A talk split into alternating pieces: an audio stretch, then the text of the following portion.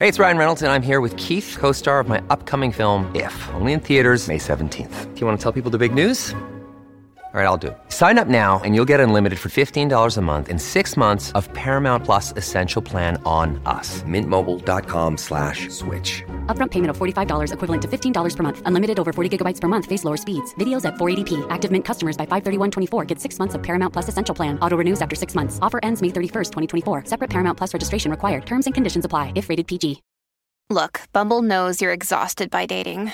All the must not take yourself too seriously and 6 1 since that matters. And what do I even say other than hey? well, that's why they're introducing an all new Bumble with exciting features to make compatibility easier, starting the chat better, and dating safer. They've changed, so you don't have to. Download the new Bumble now.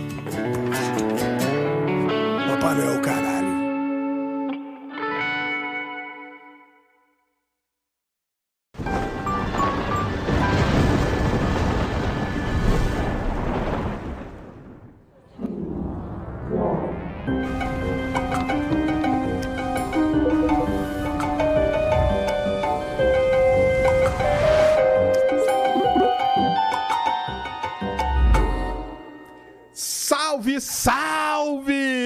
Amigos da ciência em todo o mundo. Saúde, paz e flow aí pra vocês. Viram o clipe aí?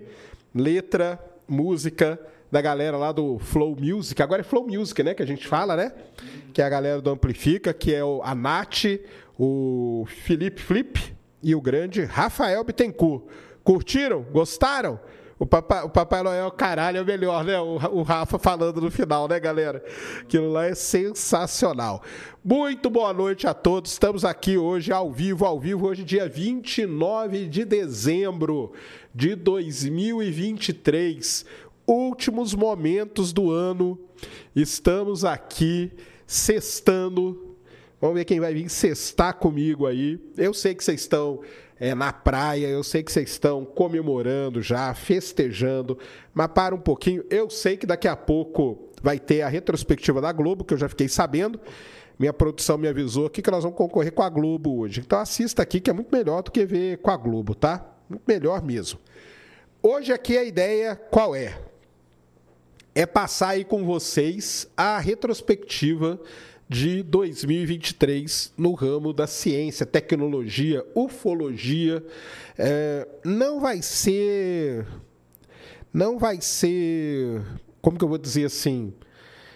Em ordem cronológica, porque muito provavelmente vai ter coisa que eu vou pular. Não vai ser em ordem de importância também, o que, que foi mais importante no ano e tal porque é muito difícil, porque são coisas, são coisas é, muito diferentes, né? Para a gente poder, para gente poder tratar.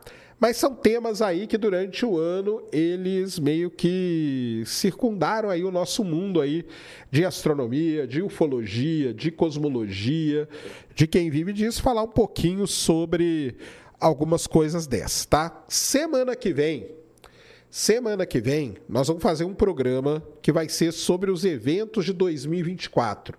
Então, o que, que nós esperamos em 2024? Vai ter eclipse total, vai ter um monte de coisa aí. Então, nós vamos falar disso semana que vem com vocês. Hoje é para recordar 2023. Beleza? Então, eu não falei, 29 de dezembro, agora são 8h44 da noite, hora de Brasólia, e nós vamos passar aqui com vocês. Não chamei ninguém, só estou eu aqui.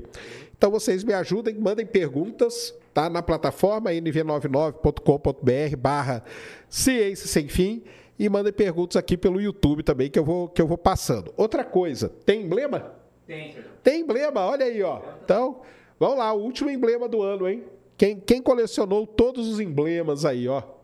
Temos aí, ó, aí, ó, 2023 com foguete, ó. Ai, que maneiro, cara. Legal demais. Gigalvão sempre arrasando nas artes, ó. O, ret, o retrô tá como se fosse uma constelação, legal pra caramba. E o 2023, a fumacinha do Starship ali, ó, estilizado. E pra, pra resgatar, qual que é o código? Retrô 2023. Retrô 2023. Então, resgatem aí, tragam suas suas questões. O pessoal, vocês estão falando aqui de terra plana. Antes de mais nada, eu, eu vou, vou começar pelo fim, tá? Eu vou começar pelo fim, porque a terra plana, galera, eu sei que vocês gostam muito de falar sobre terra plana. Então lá vai a primeira bomba aí do, do desse ano, tá? 2023 está acabando, mas começa com essa bomba que é a nossa retrospectiva. A Terra plana, ela está sofrendo uma implosão. Por quê? O maior, posso dizer que o maior terraplanista do Brasil, em atividade atualmente, o Leandro, tá? Ele está largando a terra plana, mas ele não só está largando a terra plana, não como ele está provando lá de dentro que os caras. Lógico, né, cara? Assim, é, é, meio absurdo o que eu vou falar, mas ele está conseguindo provar lá de dentro da Terra plana que a Terra plana é um negócio que não existe. Então, por exemplo, ele, o, o, o, o, grande calcanhar de Aquiles da Terra plana é um negócio chamado Sol da Meia-Noite, cara. Não tem como ter Sol da Meia-Noite na Terra plana. Não tem como, é impossível. E aí, o sol da meia-noite ele existe, né? Você vai para a Antártica, você vê o sol da meia-noite, você vai lá para o Ártico, você vê o sol da meia-noite. Tem pesquisadores que veem o sol da meia-noite, tem pessoas normais que veem o sol da meia-noite e tudo. E o Leandro vai lá ver o sol da meia-noite porque ele vai provar. Olha só, hein? Olha, olha o que está acontecendo ele vai provar o Xandão, cara, o Xandão não chega nem aos pés do Leandro, tá? Aliás, o Leandro era um cara que o Xandão sempre admirou, tá? Para você aí que é por fora do movimento, tá? O, o Leandro é um cara que, que o Xandão sempre admirou. Só que, cara, ele, é lógico, né, cara? É lógico que ele percebeu que é, a Terra não é plana. A gente sabe disso. Mas ele vai provar vendo o sol da meia-noite. E agora, nesse instante, está acontecendo uma live do, do Sistemático. E eu vou trazer o Sistemático e o Leandro aqui, dois ex-terraplanistas. E o Sistemático está com o Leandro lá no canal dele, falando sobre isso, sobre largar o movimento e tudo mais. Então, é um negócio, é isso que está acontecendo. Só para vocês terem uma ideia, tá? Só para vocês terem uma ideia do que está acontecendo, tá? Outra coisa, o Júlio César aqui falou aqui, você acha que existe o tal vídeo do ET de Varginha? Para quem não sabe o que o Júlio está falando, eu, eu acompanho meio, vamos dizer assim, é... como que eu esqueci a palavra agora? Eu não acompanho tão profundamente, tá? Como o Schwarza, por exemplo, cara. Mas eu te garanto, eu te garanto, Júlio César, que não existe vídeo do ET de Varginha. Mesmo porque, cara, não existe ET de Varginha, cara. Você entendeu? Coloque isso na sua cabeça, cara. É, é muito simples. Não tem como ter vídeo de algo que não existe. Tá? Então não existe vídeo do ET de Varginha. Não tem. Esquece isso aí. O Birajara, um, um, dos grandes ufólogos brasileiros, um dos, dos caras aí que participou até. Imagina, o que, sabe o que aconteceu com o Birajara, galera? Ele disse que o ET de Varginha não existe. E ele era. Cara, 2023 está muito estranho. É a galera largando a terra plana, é os ufólogos já aceitando que o ET de Varginha não existiu. Cara, não precisa disso, cara. Não precisa disso. Leve a vida numa boa, cara. Leve a vida numa boa, tá? Então, Júlio César e qualquer outro aí, não tem como ter vídeo de algo que não existe. E ponto final.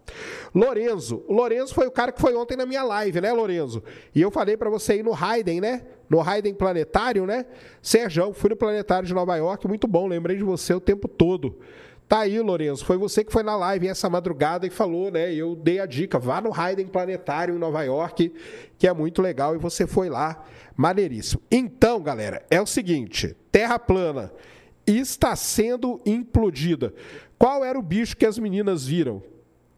ô, ô Érica, qual era os, o bicho que as meninas viram? Muito provavelmente elas viram ou uma pessoa que elas não souberam reconhecer, tanto que se você vê a entrevista das meninas, elas não falam que é nada disso. Elas não conseguiram reconhecer. Ou era alguma coisa, algum bicho que saiu das cavernas ali de Varginha, tá?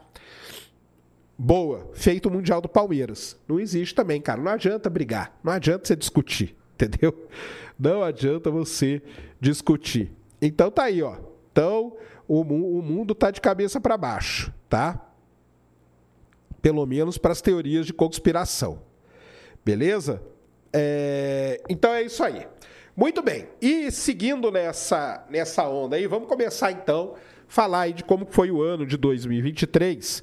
E, e o ano de 2023 é o seguinte: é, começou, né, lá em fevereiro, com um negócio que abalou aí os Estados Unidos. Eu não sei se vocês vão lembrar, nós vamos colocar aí, coloca aí na tela, Cris. É o, o balão, né? Então, o que, que aconteceu ali? Se não me engano, era 4 de fevereiro de 2023, quando o, o balão, o primeiro balão lá em cima, ó, dia 4 de fevereiro, isso mesmo. Dia 4 de fevereiro de 2023, um balão, um balão de, é, de vigilância, que a gente chama, ele atravessou os Estados Unidos de ponta a ponta. E ele foi destruído por um caça F-22 ali no estado da Carolina do Norte. Esse balão foi comprovado que era um balão chinês, um balão de vigilância. E, e aí começou, né? Ah, o governo chinês falou que não tinha nada e tal. Esses balões de vigilância, para quem não sabe, eles. e todos os países têm esses balões, os Estados Unidos tem balão de vigilância que passa aqui na nossa cabeça, tá? direto. A China tem balão de vigilância, o Reino Unido tem balão de vigilância. Isso é uma, uma, uma prática, vamos dizer assim, comum entre os países, beleza? Muito bem, dia 4 de fevereiro, esse balão atravessa os Estados Unidos. Ele não foi detectado por radar nenhum e ele foi abatido ali no estado da Carolina do Norte pelo, por um caça F-22.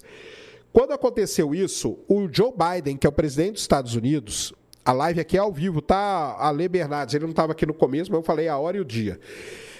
O, o Biden, ele faz a seguinte coisa: ele manda, tá? O Biden manda aumentar o contraste de todos os radares. E outra coisa que ele mandou: qualquer coisa que sobrevoar uma área é, sensível dos Estados Unidos, essa coisa deve ser interceptada. E aí, na semana seguinte, e aí na semana seguinte a gente teve vários casos. Por que, que aconteceram esses casos? Porque a galera teve que aumentar o contraste do radar. Quando aumentou o contraste do radar, por exemplo, teve um caso ali no. No. Qual que foi?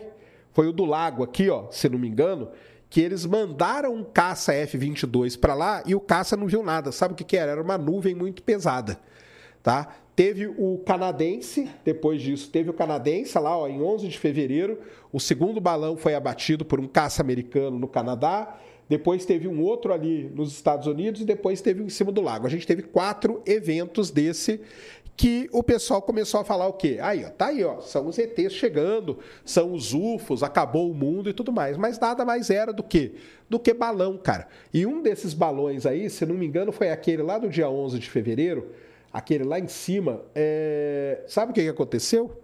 Era um balão de pesquisa de uma universidade, cara.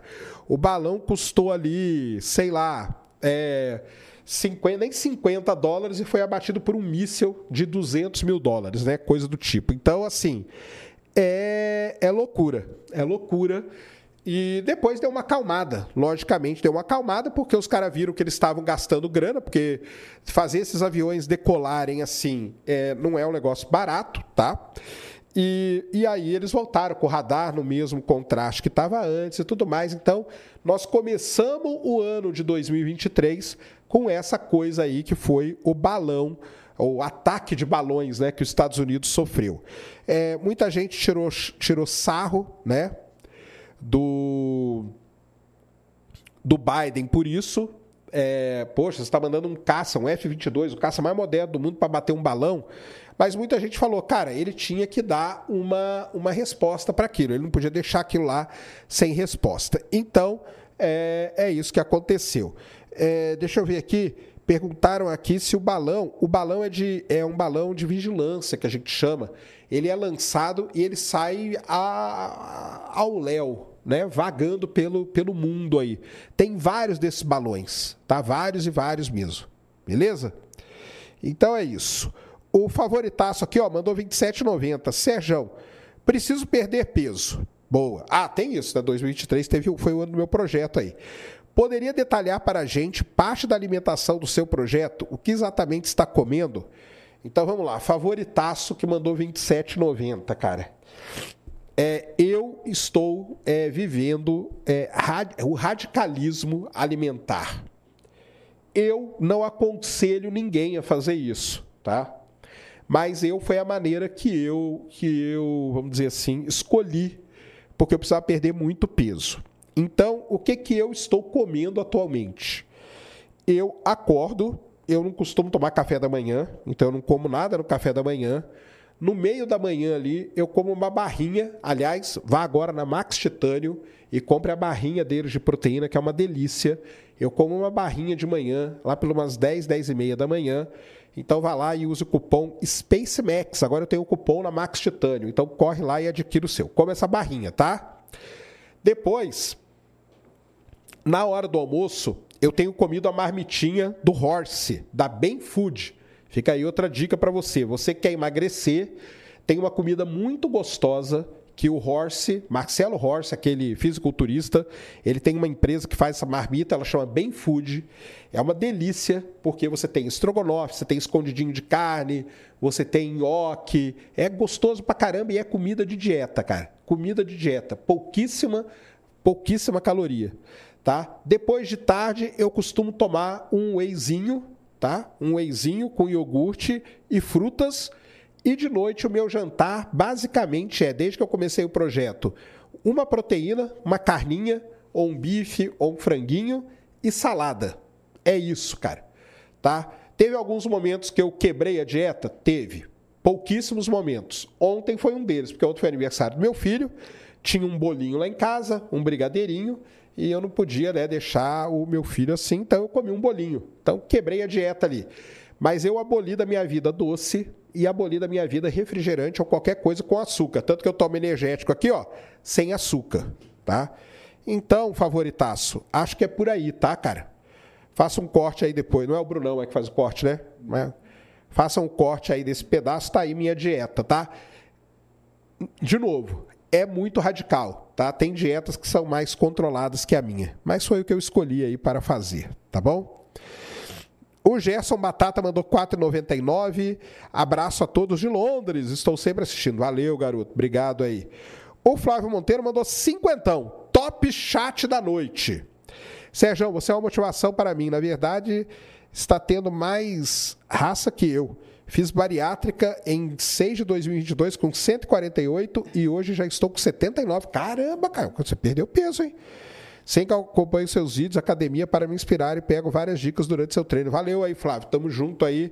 Obrigado. Aliás, um salve aí pro Cariane, um salve pro Julião, Maurição, Brunão, para todos eles aí. Foi uma parte aí do ano importante, né? De 2023. Obrigado, Flávio Monteiro, e parabéns também, cara, tá? Parabéns também. É aquele lance, né? Eu não fiz bariátrica porque eu, eu primeiro que eu tenho medo de cirurgia, tá, cara? Começa por aí. Beleza? Então é isso. Assim começamos o ano de 2023 com os balões. É... Bem, vamos ficar ne- nessa área ufológica, né? Mostra lá para nós, Cris, os ETs. Uma outra coisa que chamou atenção no, no- durante o ano de 2023 foi isso aí, né? Todo mundo vai lembrar que foram os.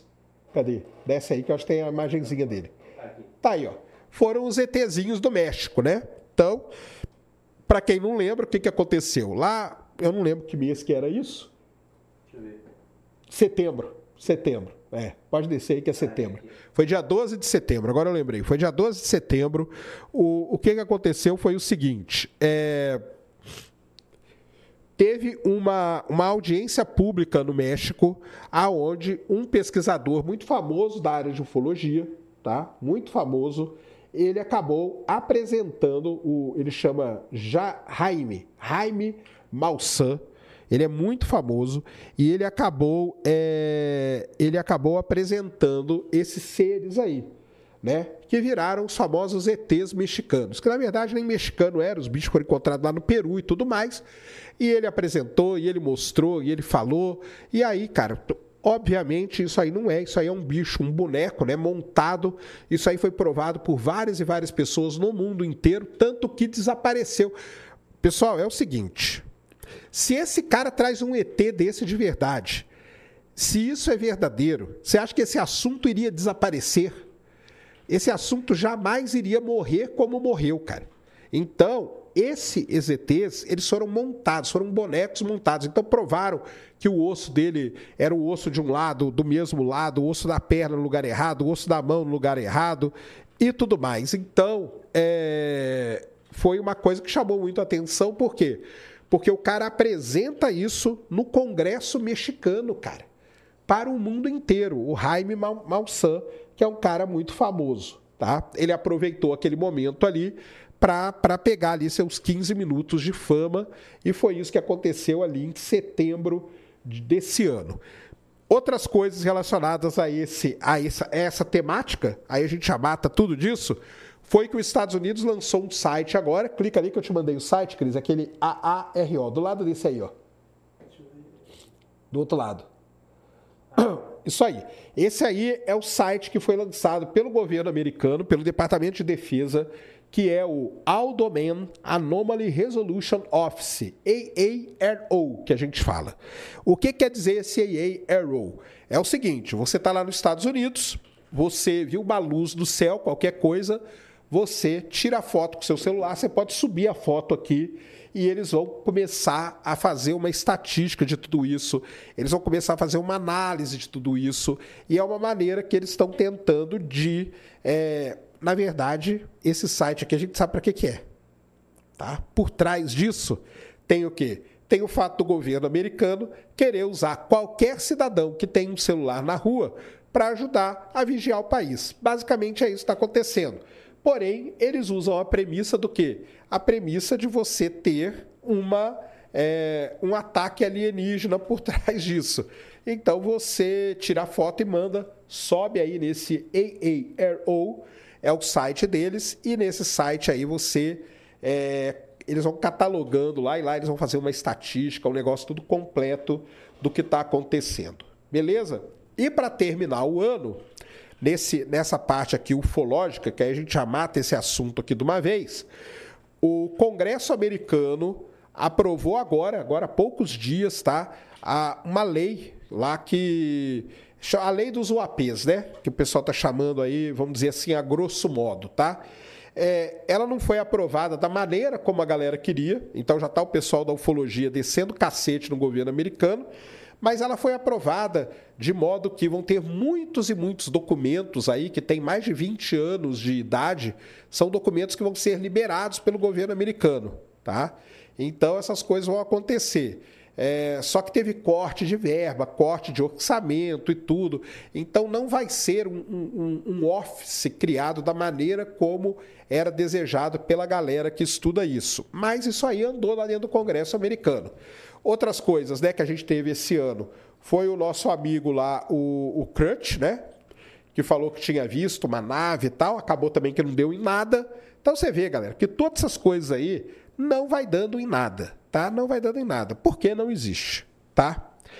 É, Wesley Monteblanco, Sérgio, onde procura conteúdo com mais profundidade a respeito do sistema solar?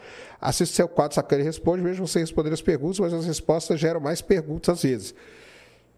Wesley, você tem graduação já? Se você tem graduação, fique ligado, cara, porque eu tenho uma pós-graduação onde eu aprofundo esses temas todos no no Academy Space tá?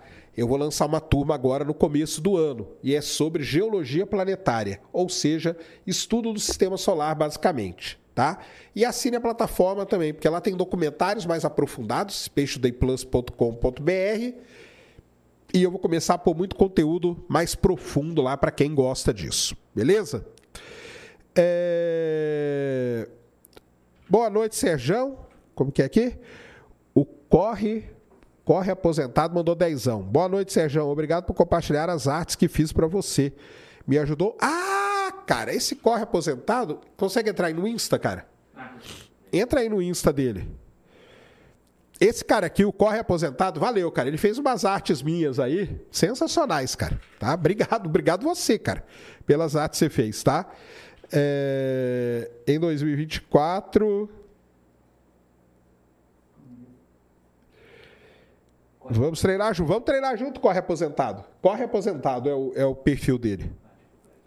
Se não me engano. É, é o mesmo que ele tá aqui. O Rick Teodoro mandou dezão.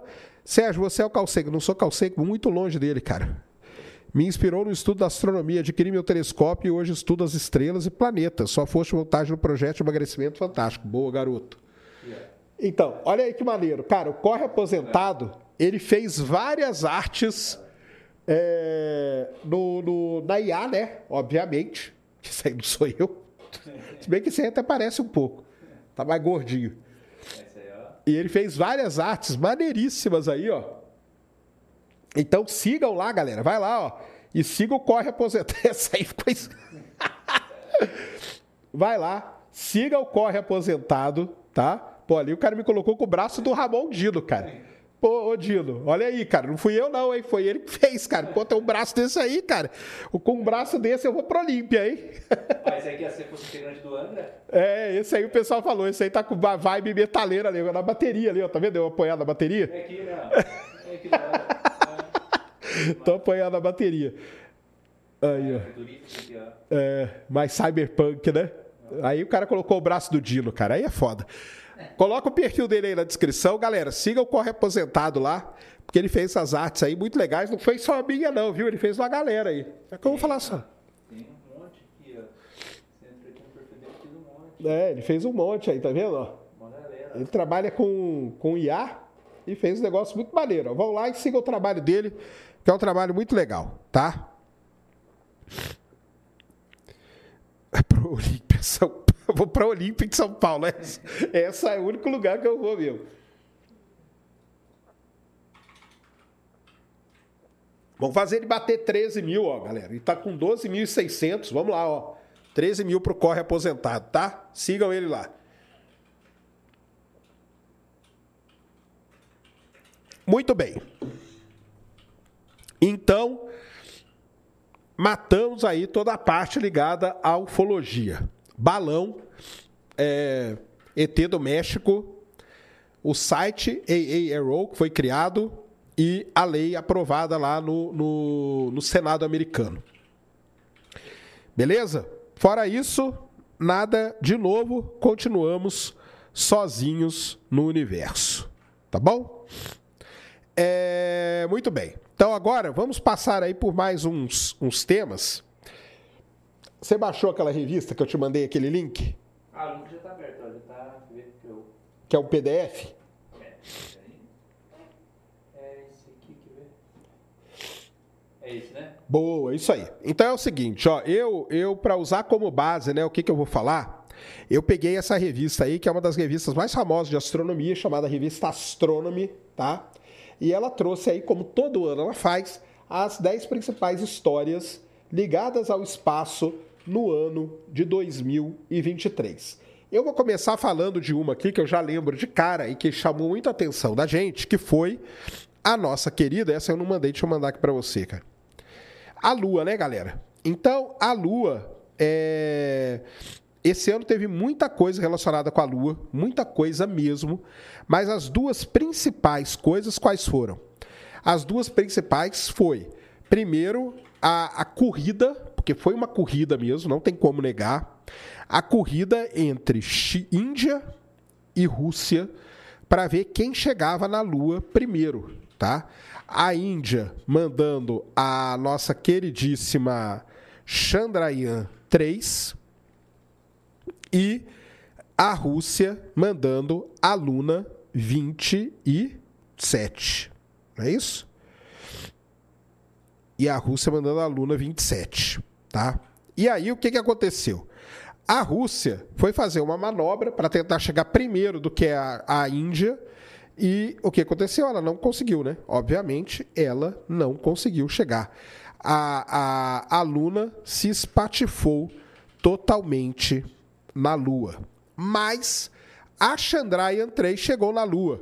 Não só chegou, como pousou, pousou lindamente perto do. Deixa eu mandar aqui um link aí você abre para nós, Cris.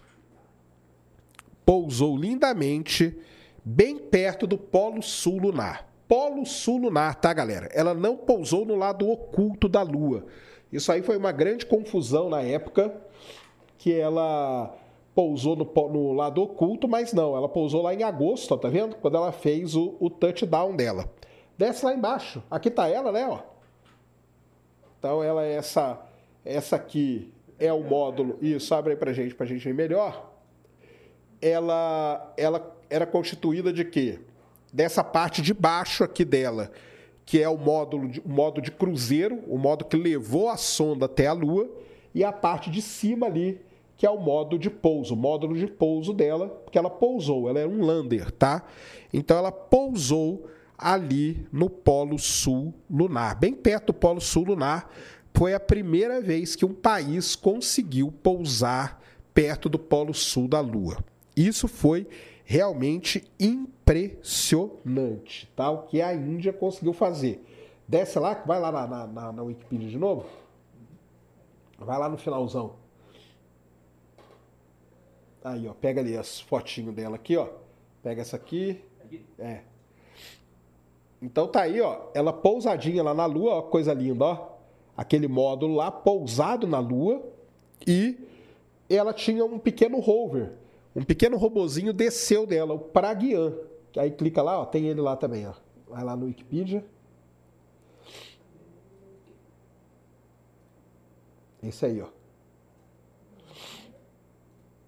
E aí está o Pragyan, que é o pequeno roverzinho que desceu daquele módulo lunar. Então, a, a Índia fez um feito sensacional. Duas coisas muito interessantes. Urânio decai para hélio. Quem, quem mandou vocês irem aqui falar isso? Quem mandou? quem mandou? É a galera lá, Universo Astronômico. Só pode ser aquela turma lá. Filipão? É o Filipão? Quem é que mandou? Fala aí. é... A Índia se tornou o primeiro país a pousar no Polo Sul da Lua. A Índia ganhou da Rússia. E a Índia, nesse dia aí, ela bateu o recorde do YouTube mundial. Ela colocou o Jaime, né? Grande Filipão, tamo junto aí. A Índia colocou nada mais, nada menos do que 8 milhões de pessoas ao vivo no YouTube vendo o pouso da sonda na Lua. Tá? E nesse dia aí, tropa do Filipão, né? Grande Felipe, valeu aí, Filipão, tamo junto, cara. E nesse dia aí, o Casé me ligou. Já contei essa história, mas vou contar de novo. O Casé estava dormindo, porque isso aqui foi de manhã, e a produtora dele, a produção dele ligou para ele e falou: Casé, cara, tem uma notícia muito triste. Acabamos de perder o recorde do YouTube de live. E aí ele falou: Ué, perdemos para quê? Ah, sei lá, cara, tá acontecendo alguma coisa aí na Lua. E ele me falou que ele entrou lá e foi. É foi ver o que estava acontecendo. E na hora que ele viu, ele viu minha live. Tanto que na minha live ele mandou um super chat, eu até duvidei dele. Depois ele mandou uma mensagem no, no Twitter aqui, falando que era ele mesmo, que ele tinha visto e tal. E perderam, né? Então, infelizmente, teve essa parte triste. Mas a Índia colocou 8 milhões de pessoas ao vivo, cara, assistindo a live deles. Então isso é coisa pra caramba. Lembrando que a Índia se tornou, né, no mês de agosto mesmo, se não me engano, o país mais populoso do mundo. Ela passou a China em número de pessoas. E tem, tem, várias implicações esse pouso da Índia na Lua. Uma das implicações é a implicação política, tá? que é muito séria, geopolítica, na verdade. Tanto que assim que pousou na Lua, o primeiro-ministro indiano disse a seguinte frase, que ficou famosa, eu já repeti várias vezes, vou repetir de novo. É o seguinte: muitos países têm a Lua na bandeira. No caso, o Paquistão.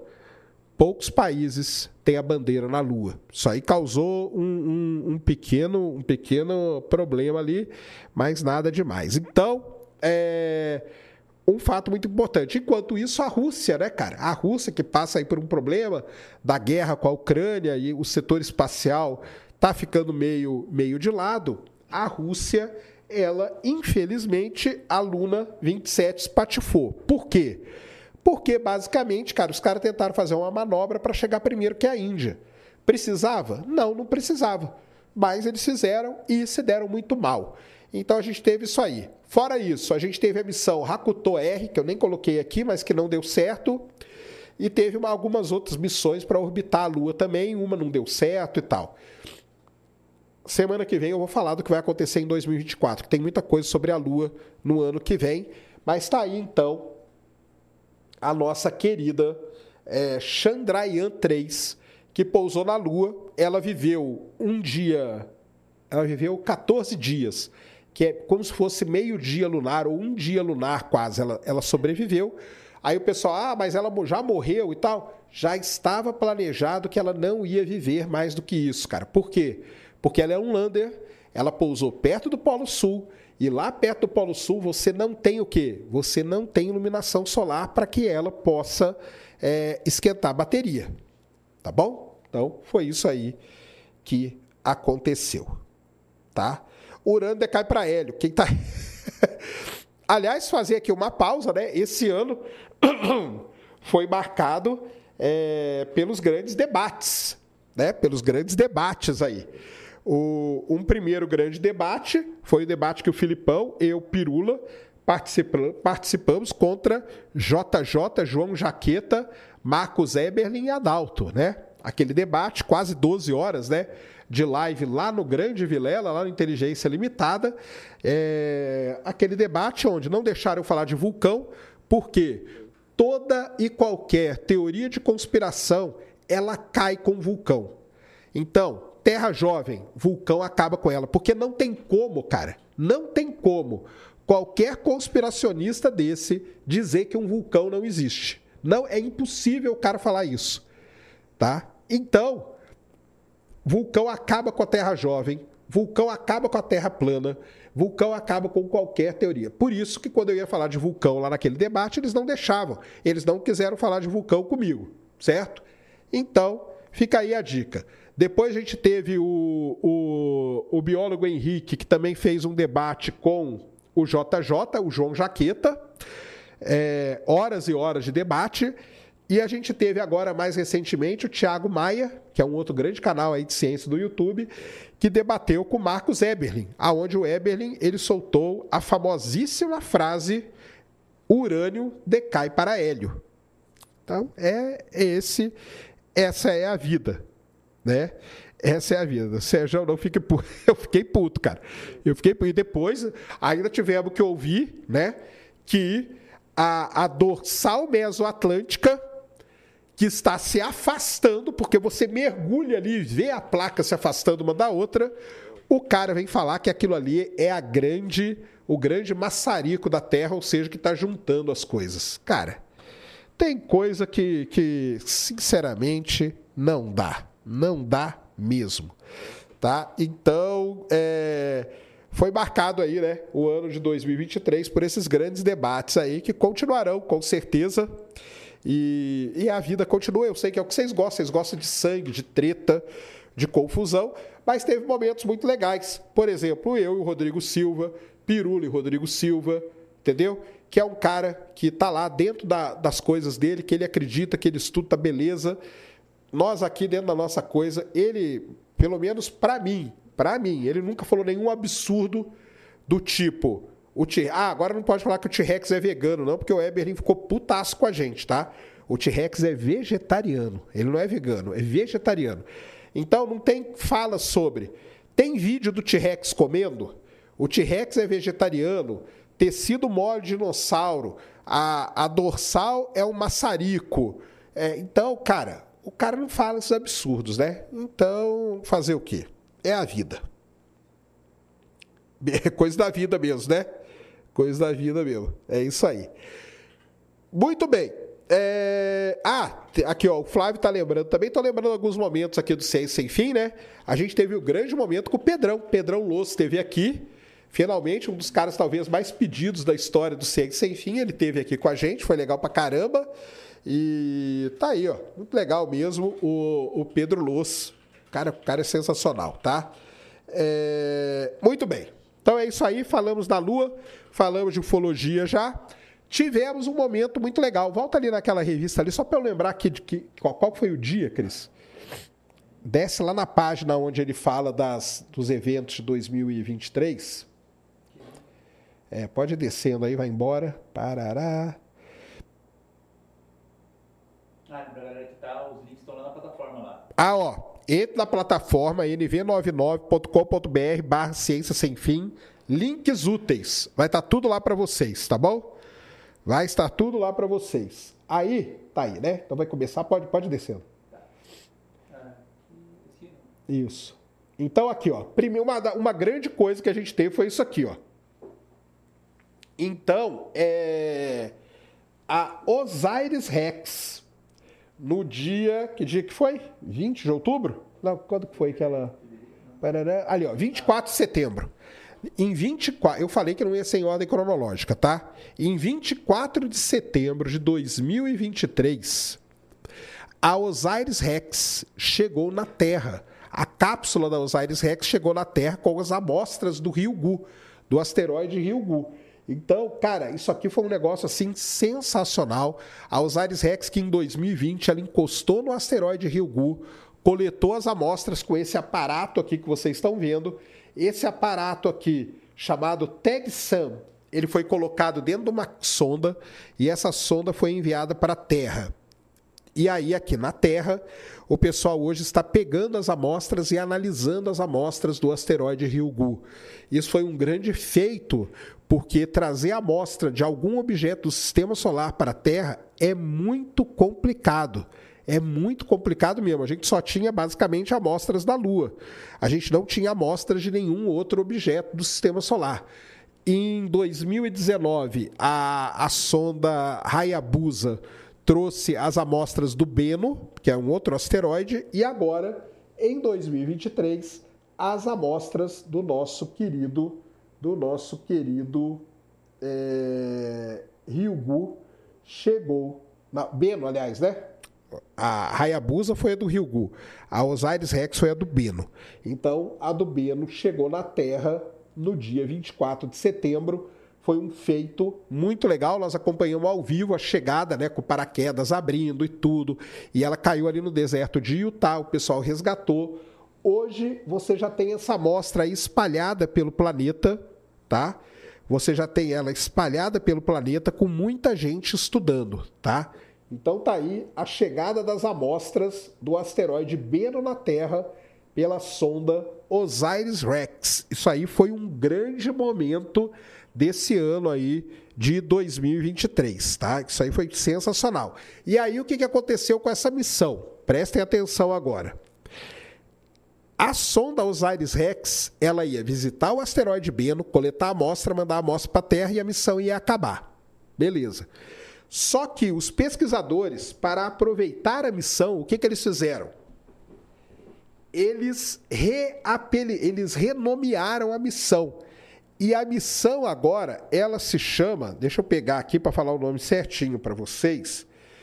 Ela se chama Aqui, ó. Vou te mandar o link aí, Cris. A missão foi renomeada, tá? Renomeada. E ela vai visitar quem agora? Ela vai visitar o grande Apophis. O que, que é o Apophis, cara? O Apophis é aquele asteroide que, quando ele foi descoberto, os primeiros cálculos mostraram que ele ia bater na Terra. Hoje a gente já sabe que a chance é zero desse asteroide bater na Terra, tá?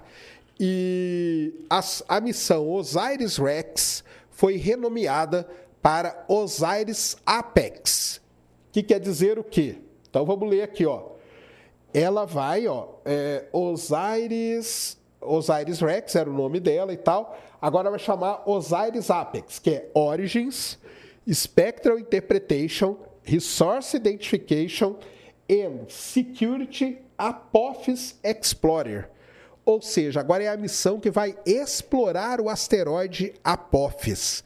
O Apophis ele está aí para passar pela Terra no ano de 2029 e ele deve passar ali a mais ou menos 36 mil quilômetros de altura da, da superfície da Terra.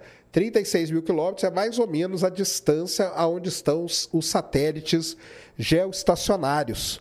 Então, essa deve ser a distância, vai ser um momento assim muito especial que a Osiris Rex vai estudar o Apophis. Aqui está falando 32 mil, é isso mesmo? Desce aqui um pouquinho, Cris. O Apophis é o asteroide que a gente tem imagem dele. Essa é a melhor imagem que a gente tem dele, só para vocês terem uma ideia, tá? Mas ele é um. Isso aqui é a imagem feita por- por um radar, tá? Que é a maneira mais melhor que tem para se para se fazer imagem de um asteroide. E aí tá, ó. Então, o Apophis, que é um grande asteroide, já foi chamado asteroide do Apocalipse, mas não tem nada a ver. Ele não vai bater na Terra, estamos livres desse, tá? E agora ele vai 36 mil quilômetros, isso aí, cara, 36 mil quilômetros de altura. E a Osiris Rex agora foi renomeada para Osiris Apex, ou seja, ela vai explorar o asteroide Apophis, beleza? Então tá aí tudo sobre a Osiris, tudo sobre a nossa queridíssima Osiris Rex. O Apophis ele é, um, ele é um asteroide do tipo S, que a gente chama, feito de material silicato, tá? E ele é bem diferente do Beno, porque o Beno ele é feito de é, carbono. O Apophis ele tem aproximadamente 340 metros de diâmetro. É um asteroide grande, quer dizer o quê? Se ele batesse na Terra, seria um pequeno, grande problema, podemos dizer assim, tá? Mas não vai bater. 340 metros de diâmetro, tá bom? Então, essa que é a, a, a, ideia dele, tá? Fale sobre a área de, de ressonância gravitacional que eu aposto pode passar em 2027. Cara, ele pode, pode ter mudanças aí na sua órbita, mas hum, provavelmente não vai acontecer com ele, tá? Ele é muito grande para ele ter a órbita dele alterada desse, dessa maneira, tá? Se, cair, se caísse na Terra, ele iria causar um problemaço gigantesco, tá? Mas não vai, tá bom? Então é isso aí. A Osiris Rex foi um outro tema aí muito legal durante esse ano de 2023. Volta lá, Cris. A revista lá. Ah, boa. Uma outra coisa muito legal, galera. Muito legal mesmo foi isso aqui, ó. Tá? Então, deixa eu ver se eu acho aqui a imagem, porque essa imagem não tá boa, não. É, Vênus Active Vulcano. Falando de vulcão, né? É, uma, uma das grandes uma das grandes dúvidas que a gente sempre teve, tá? É se Vênus teria ou não teria vulcão ativo, tá? Essa é uma das grandes dúvidas que a gente sempre teve. Vênus tem um vulcão ativo ou não tem? É, e aí, esse ano, durante um congresso de geologia planetária, foi apresentado um trabalho, que eu vou mandar para o Cris aqui o trabalho para ele poder mostrar para a gente. Foi apresentado um trabalho onde mostraram, e eu vou falar aqui um pouco para vocês, mostrando, indicando a presença de vulcão ativo em Vênus. Isso é uma das grandes, das grandíssimas descobertas do ano. Tá? Talvez uma das maiores descobertas do ano é o vulcão ativo em Vênus. Isso aí pode mudar muito a nossa compreensão sobre. Será que vai conseguir pegar esse PDF aí que eu vou mandar, cara? Vê aí. Acho que foi. Tenta abrir aí. É. Então o Cris vai abrir aí, é um arquivo, é o artigo que saiu na revista Science sobre o vulcão ativo em Vênus.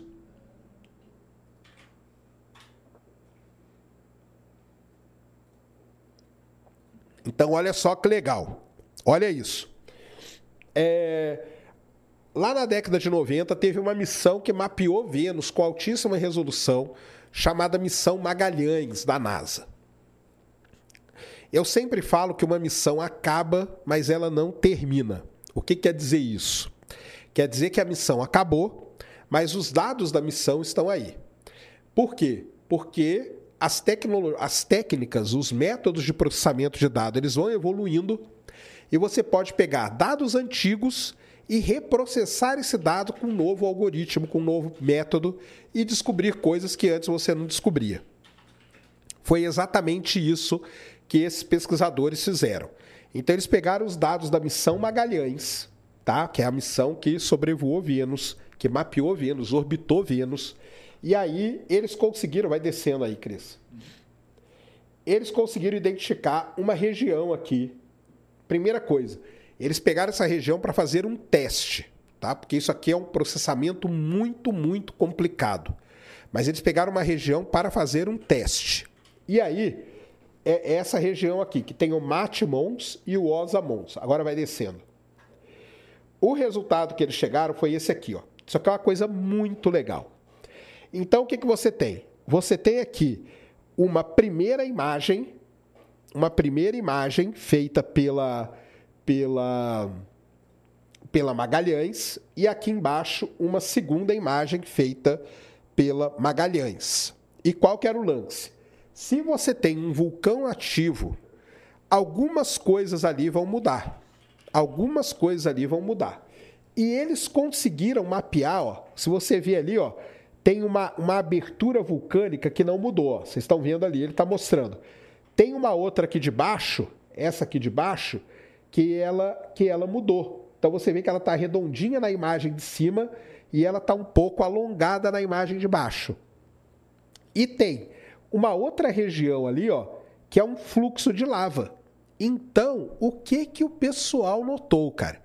Que entre uma imagem e a outra, você teve mudanças que estão relacionadas a uma erupção vulcânica, indicando que Vênus tem vulcões ativos.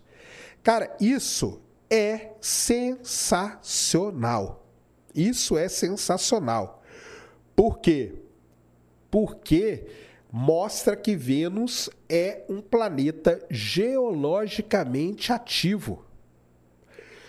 Porque se Vênus tem vulcanismo, vulcanismo é uma das coisas que faz com que um dos, um dos, é um dos fatores para tornar o planeta geologicamente vivo e ativo. E Vênus tem vulcão. Vênus pode ter coisas ali que indicam algo parecido com placas tectônicas. E esse trabalho foi sensacional. E foi muitas horas. Aí desce um pouquinho mais, Cris. Foram muitas horas de processamento de dados. Aqui eles vão analisando, ó, etapa por etapa. Tudo isso aqui foi usando o quê? A tal da inteligência artificial. E eles conseguiram mapear, vendo que coisas mudaram, coisas não mudaram. E o problema, vai descendo mais. Deixa eu ver se tem a imagem que eu quero, que eu quero mostrar aqui. Acho que não vai ter, não. Não, não vai ter. Mas Vênus, galera, tem 85 mil vulcões. Essa é a estatística de vulca- vulcões de vulcões em Vênus. Vênus tem 85 mil vulcões. Vamos mandar uma foto aqui, uma imagem. O Cris vai colocar aí para vocês verem que doideira que é isso.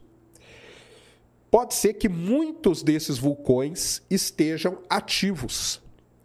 Muitos desses vulcões podem estar ativos. E isso é um trabalho sensacional porque eles escolheram uma pequena área para testar o algoritmo deles. Ó, tudo isso aí são vulcões em Vênus. Tudo isso são vulcões. E a estatística atual é essa. Existem, existem 85 mil vulcões em Vênus. Boa parte desses vulcões podem estar ativos, estar ativos, e isso é o que indica o fato do que de Vênus ter a atmosfera do ah, aqui, ó, aqui vai ser legal que é essa imagem aqui que eu queria que tivesse no artigo não tem, ó.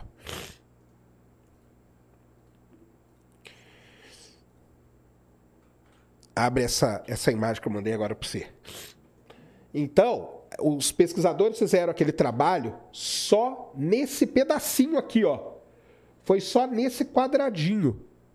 olha, olha Vênus. Vênus é um planeta que tem o tamanho da Terra, mais ou menos, e o teste foi feito só naquele quadradinho. Por quê? Porque é um processamento muito demorado. Muito, muito demorado. Mas eles conseguiram ver diferenças e indicar que sim, existem vulcões ativos em Vênus. E isso pode mudar muita coisa sobre o nosso conhecimento de planetas e do sistema solar.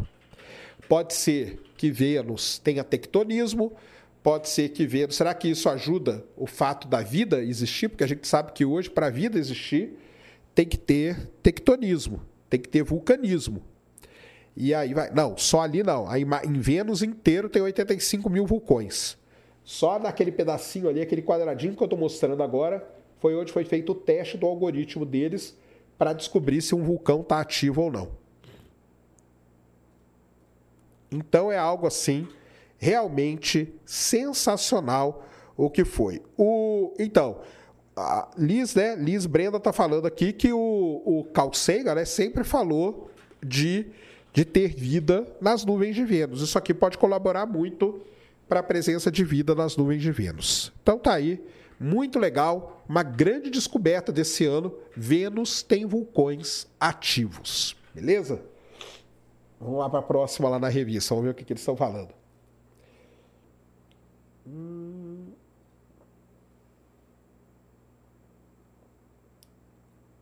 Desce aí, depois a gente fala disso aí. Deixa eu ver se tem uma mais. Hum, cometa, cometa. É, depois eu até comento. Vou aproveitar aqui e falar de cometa, que todo mundo fala, né? É, vamos lá. Cometas e chuvas de meteoro.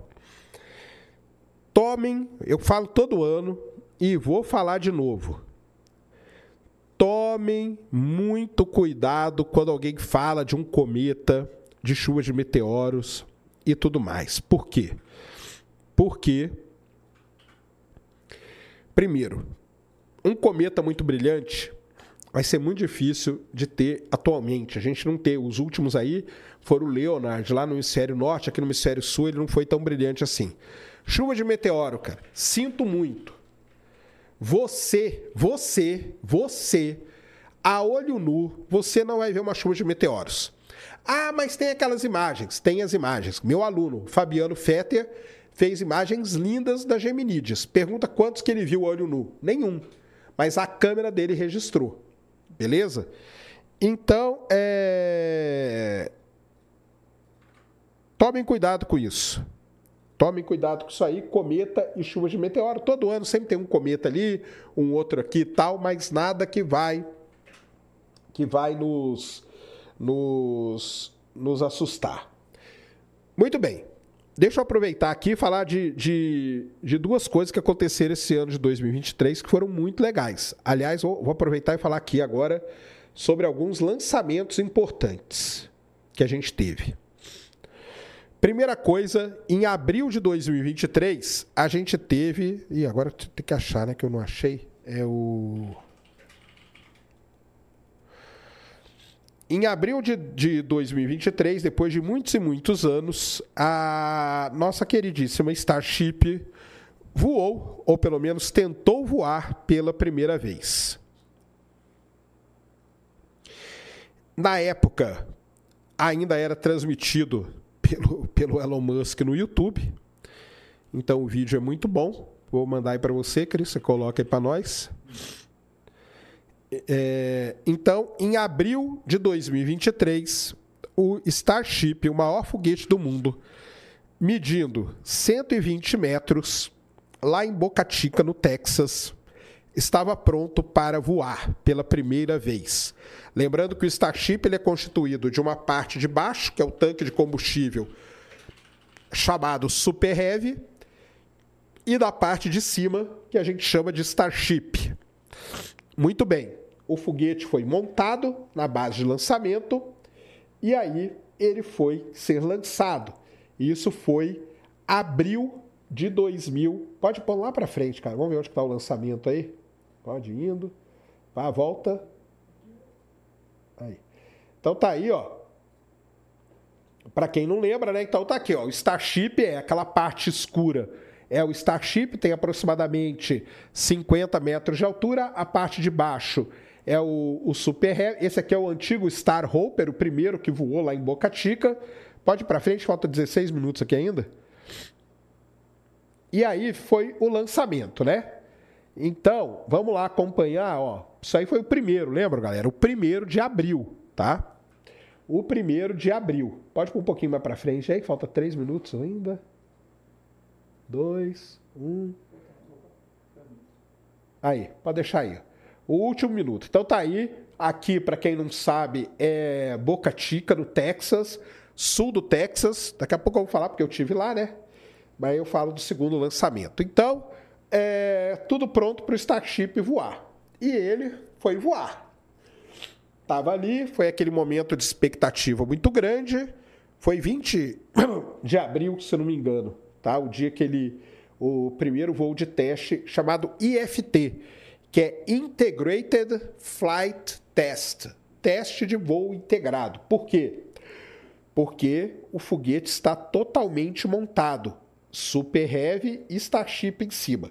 O que nós vamos ver é que aconteceram vários e vários problemas nesse primeiro voo. Para quem não, para quem não lembra, foram vários e vários problemas.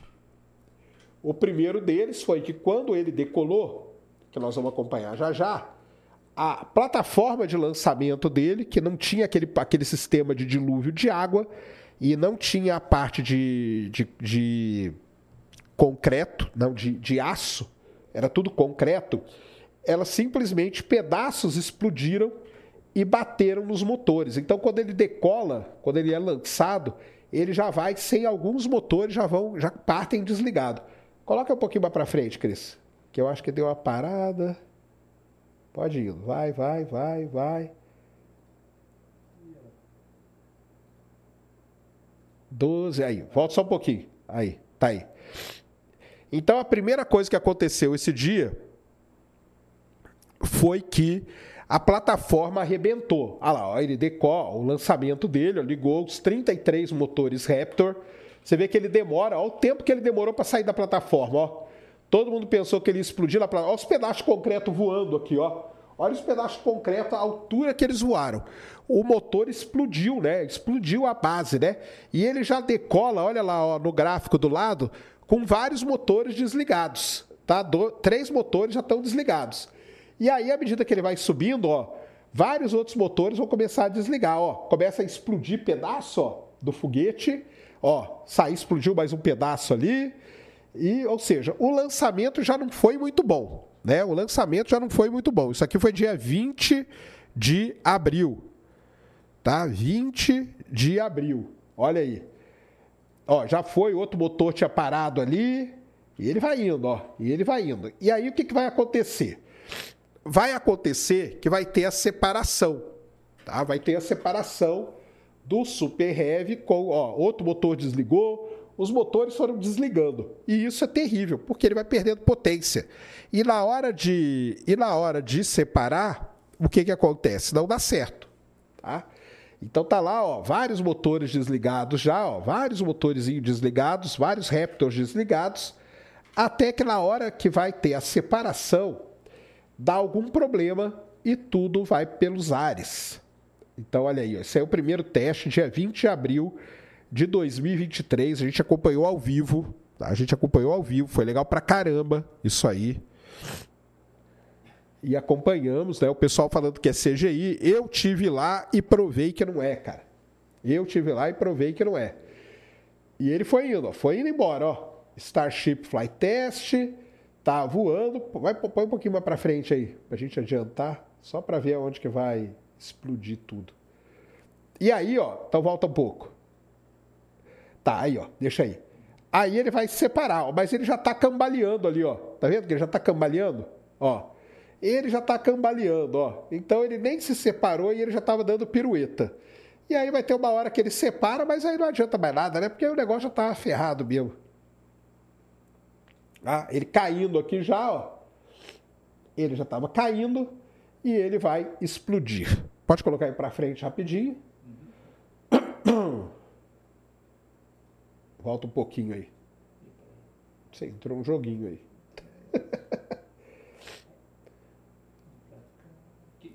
É, deve ser aí, vai, vai, vai explodir. Ele vem caindo, vem caindo, vem caindo, e uma hora ele vai explodir aí, vai acionar o, o, o Termination. O Flight. Como que é? é? Flight Termination System, né? FTS que a gente chama. Tá aí, explodiu o foguete. Então, isso foi dia 20 de abril de 2023. Então, abril, maio, junho, julho, agosto, setembro, outubro. No dia 18 de novembro, no dia 18 de novembro, a gente teve o quê? O teste número 2. Você está aí no YouTube da, da SpaceX. Então entra ali, ó. Pode entrar aí. E pega o Flight 2, que é esse aí, ó. Isso. E aí, aí pode colocar, pode deixar rolando, porque é um minutinho só. E aí a gente teve, então, no dia 18 de novembro, depois dele ser adiado, ele era para ser dia 13, do 13 passou para o 15, do 15 para o 17, do 17 para o 18. Esse eu estava lá, né? Ali é South Padre Island, eu estava ali num barquinho ali no meio do, do mar, transmitindo para vocês, provando que, provando que não era CGI, porque eu fiz uma transmissão com o meu celular e deixei a transmissão da SpaceX para vocês verem que não era CGI. Que não era CGI, tá? E aí, ó, ele lançou lindamente, ó que coisa linda. Todos os motores funcionaram, todos os motores funcionaram, ou seja, o sistema de água, ele, ele funcionou bem, a plataforma não foi destruída, tudo lá ó, funcionou lindamente. Depois, aqui a galera lá no, no Isla Blanca Park, o, uma modificação que teve. Dá um pause aí, Cris. Uma modificação que teve. Agora vai, vai bem devagar aí. Pode ir indo. Solta. Aí. Pode dar um pause agora. Uma modificação que teve foi essa. Na hora de separar, eles criaram um negócio chamado hot staging. O que, que é o hot staging? Então tá aqui, ó. Vou fazer aqui para vocês, ó. Tá o, o chip tá aqui e o super heavy tá aqui, ó. Então tá os dois subindo aqui. Na hora de separar, os motores desse cara aqui ligam, liga o motor, liga o motor e ele separa. Ele separa com o motor ligado. Estão vendo lá na imagem, ó? Ele separa, esses motores aqui de baixo desligam, esses motores ligam e ele separa com o motor ligado. A gente chama isso de hot staging, tá?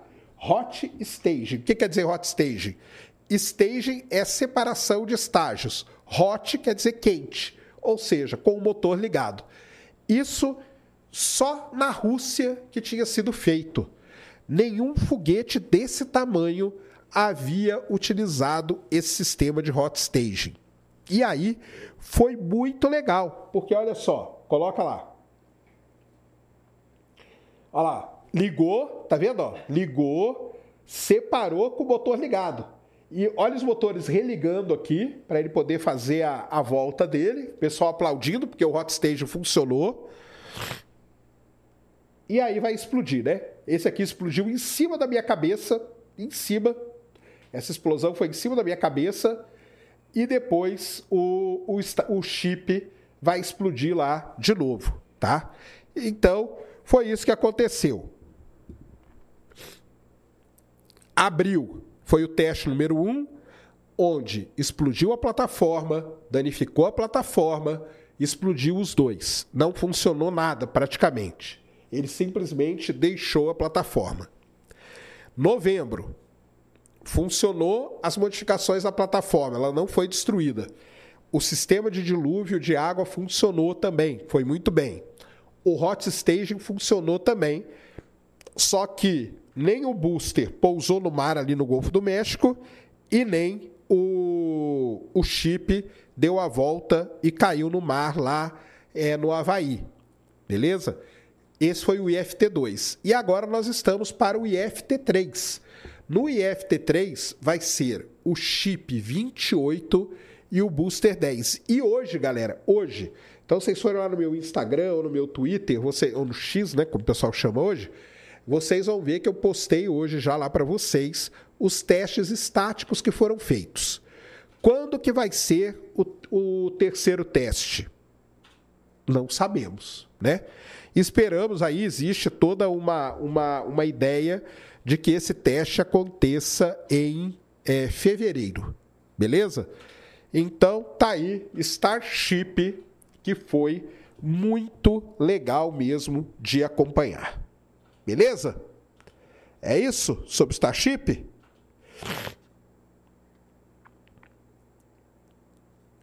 Alguma, alguma dúvida aí?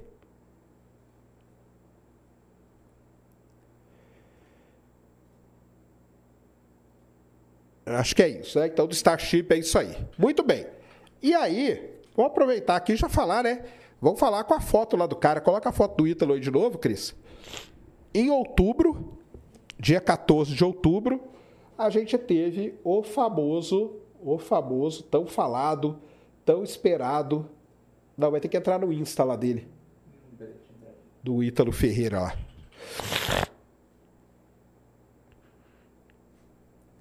a gente teve o tão falado, tão esperado, tão comentado eclipse anular do Sol. Tá ali, ó, com a belíssima foto do Ítalo Ferreira. Tá ali, ó. A foto feita pelo Marcelo, Marcelo, né, que já teve, que teve aqui com a gente, trocou aquela ideia muito legal. O Marcelo Mara, Mara, como que é que fala mesmo? Maragni, né? Marcelo Maragni, que esteve aqui com a gente, trocou aquela ideia muito legal mesmo. E dia 14 de outubro, é, dia 14 de outubro, a gente teve então o, o eclipse, o eclipse anular do, do Sol. Foi um evento sensacional. É, eu fui lá para João Pessoa, é, transmitimos de lá o eclipse. É, é eclipse, galera. É aquele negócio que eu falo sempre para vocês.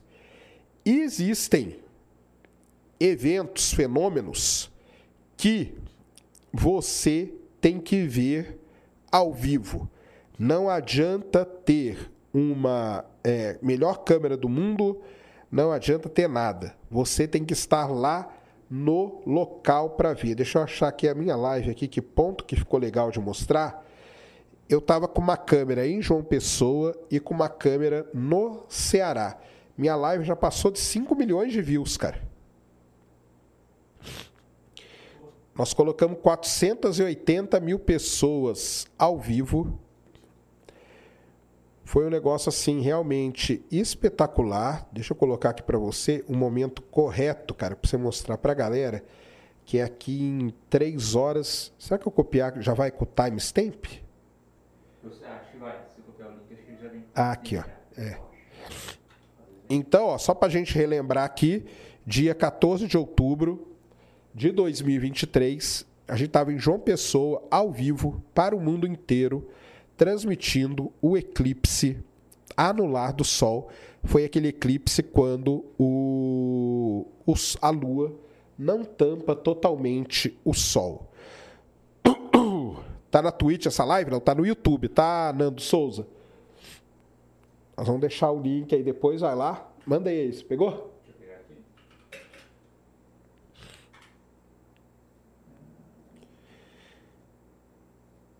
E, e foi muito legal, cara. Foi muito bonito. Aí, já acho que já vai com, o tempo mesmo. 3 horas e 11. A live tá ali com, com 5 milhões de visualizações, tá? Foi dia 14 de outubro, olha aí, ó. Então eu tinha uma câmera em Pereiro, no Ceará, ó que coisa linda. E outra câmera em João Pessoa. Provando o quê? Pro, prove, aqui eu provei, ó. Essa imagem, galera, prova que a Terra não é plana. Só essa imagem aqui prova que a Terra não é plana. Acabou. Tá? Só essa imagem aqui acabou com a Terra, acaba a Terra plana aqui, ó. Porque o Ceará, o eclipse já está anular. Lá em João Pessoa, ainda faltava um tanto aqui, ó, para virar anular. Vai um pouquinho para frente aí, Cris, tem uma hora que eu acho que eu fiz uma, uma captação que é os dois juntos.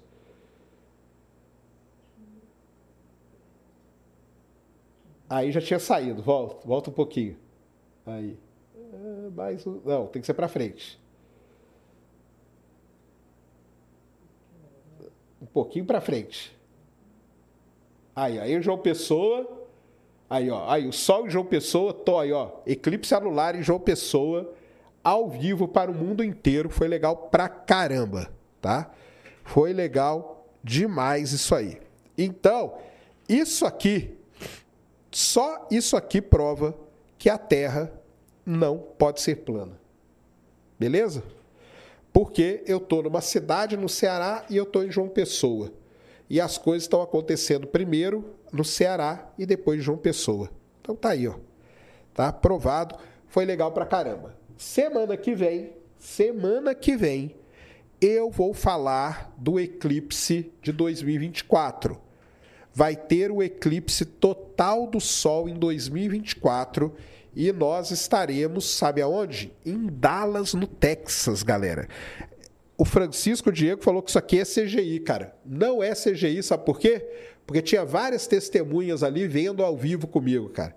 Então você dobre a sua língua, cara, para falar que é CGI, tá? Dobre a sua língua. é, então, dia 8 de abril de 2024 vai ter o eclipse no Texas e nós estaremos lá em Dallas, no Texas, para transmitir. Só que aí é um outro patamar. Aí é um outro patamar. O patamar é eclipse total. Aí fica tudo escuro, você vê estrela. Aí é uma outra, um outro clima. É um outro clima, é um clima Dallas no Texas. Estaremos lá em Dallas no Texas e vai ser sensacional. A, a Lilian do Giramundo, da agência que me levou lá para ver o Starship, ela está finalizando o pacote, tá? Quem for comigo vai ter um pacotão de, vai ter um roteiro astronômico em Dallas. Lá tem Museu de História Natural, lá tem planetário, lá tem observatório. Nós vamos jantar um dia numa torre lindíssima que tem lá. Nós vamos ver o eclipse e vai ter um dia livre para vocês. Basicamente, vai ser isso a, a, o que nós vamos o que nós vamos fazer. Beleza? Então, é... Consegue trazer o eclipse, eclipse para o Brasil? Cara, infelizmente não dá. Infelizmente. Infelizmente não conseguimos. Então, é... mas aí semana que vem eu vou dar mais detalhes sobre o eclipse do dia 8 de abril de 2024, que nós estaremos indo para o Texas. Show de bola? Então tá aí. Falamos do eclipse, falamos da Osíris, falamos da Lua, falamos dos Starship. Ah, eu falei que eu ia falar de outros lançamentos importantes, né? Então a gente teve, além, da, além dos Starships, a gente teve mais dois lançamentos muito importantes esse ano. Um deles foi. Um deles foi o lançamento da missão. Cadê? O lançamento da missão Psyche da NASA. Então vamos lá. Existe um. Deixa eu pegar aqui.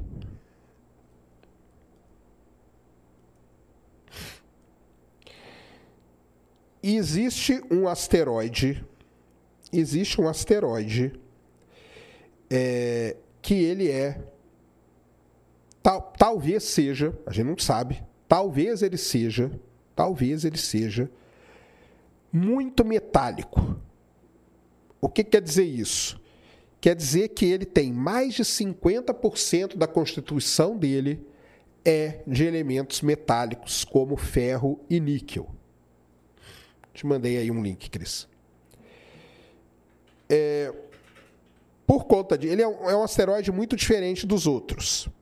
Por conta disso, a NASA criou uma missão e esse asteroide ele chama 16 Psyche. Por conta disso, a NASA criou uma missão homônima, uma missão chamada Missão Psyche, para estudar esse asteroide.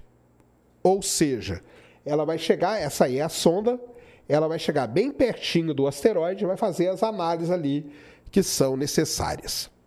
No dia 13 de outubro, um dia antes do eclipse, a gente estava lá em João Pessoa, teve o lançamento da missão Psyche, que foi a bordo do quê? Do Falcon Heavy. Tem aqui na galerias aqui, cara, para ver se tem a foto do lançamento dela. Deve ter.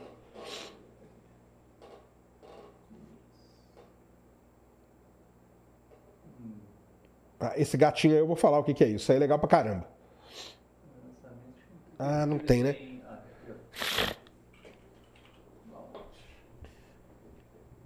É, não, mas tem que escrever. Não. Volta lá, já separa aquela do gato lá. Que eu vou pegar aqui o lançamento da Psy que eu vou, vou mandar para você.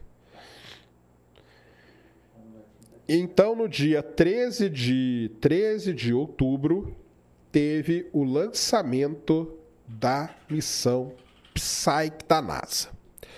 A missão Psyche, tá aqui, foi a bordo do Falcon Heavy.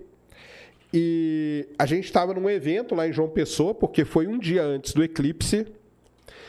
É, eu fiz ao vivo, ao vivo, né? Porque estava com a galera lá. Deixa eu ver se eu já ponho aqui na hora do lançamento. E Falcon Heavy é aquele show, né? Igual quem viu ontem, ontem de noite viu como que é lindo o lançamento do Falcon Heavy.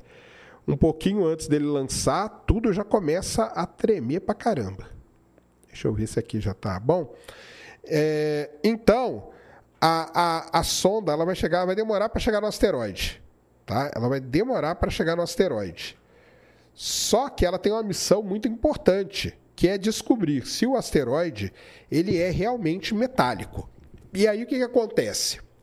Caso ele seja mais de 50% metálico, quer dizer que ele é o resto de um núcleo e manto de um protoplaneta que não se formou no sistema solar.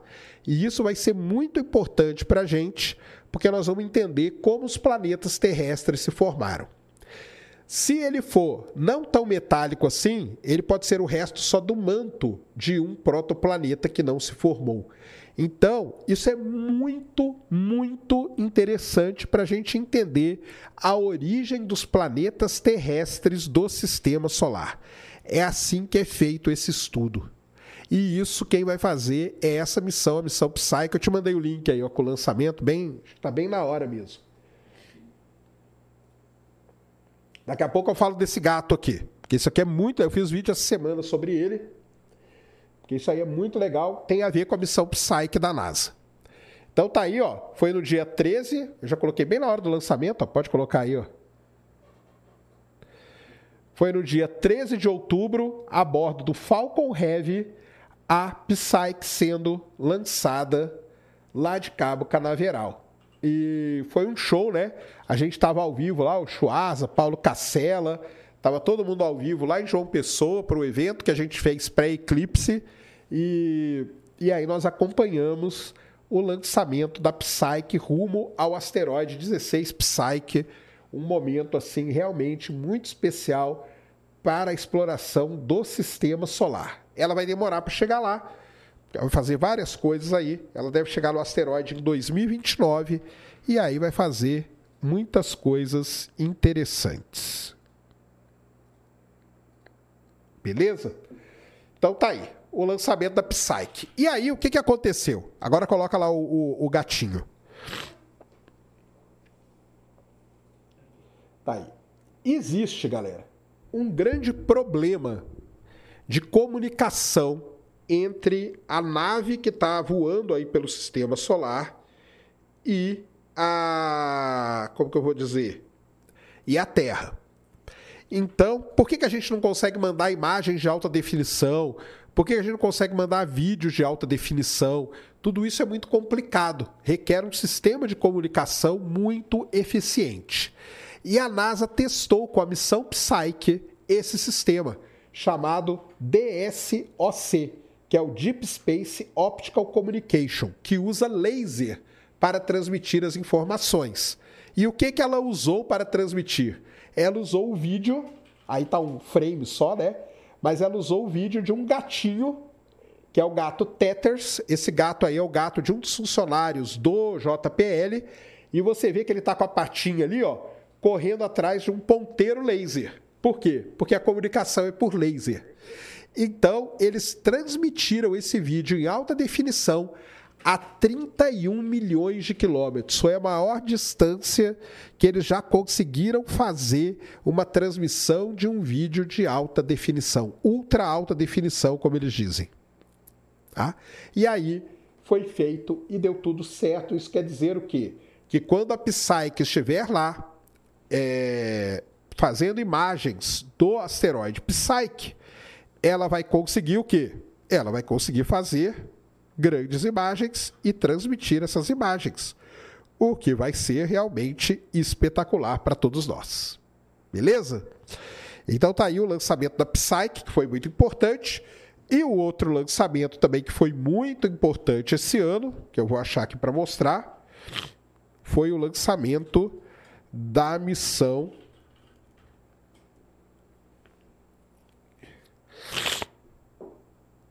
o lançamento da Euclide. O da Euclide a gente estava lá no evento, né? Foi outro lançamento que a gente estava num evento, que foi o congresso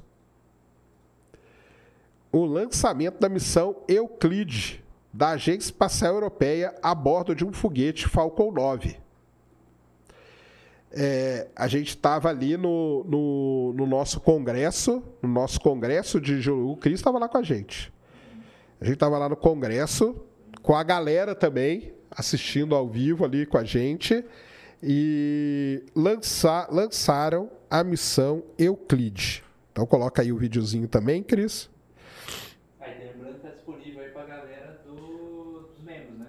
Ah, é. Quem é membro pode assistir, tá? Quem é membro pode assistir, tá tudo lá, o congresso inteiro para todo mundo. Isso aí foi legal, daqui a pouco eu falo disso aí. Isso aí foi legal também.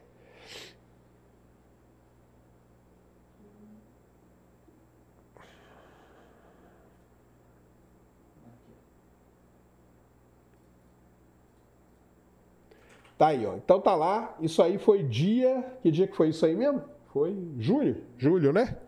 foi. Conferir aqui. O dia certinho, mas acho que foi. Foi. Ah, 1 de julho. 1 de julho de 2023, lançamento da missão Euclide. É, a bordo de um Falcon 9, lá de Cabo Canaveral, na Flórida. Um dos lançamentos mais importantes desse ano. E um lançamento aí que realmente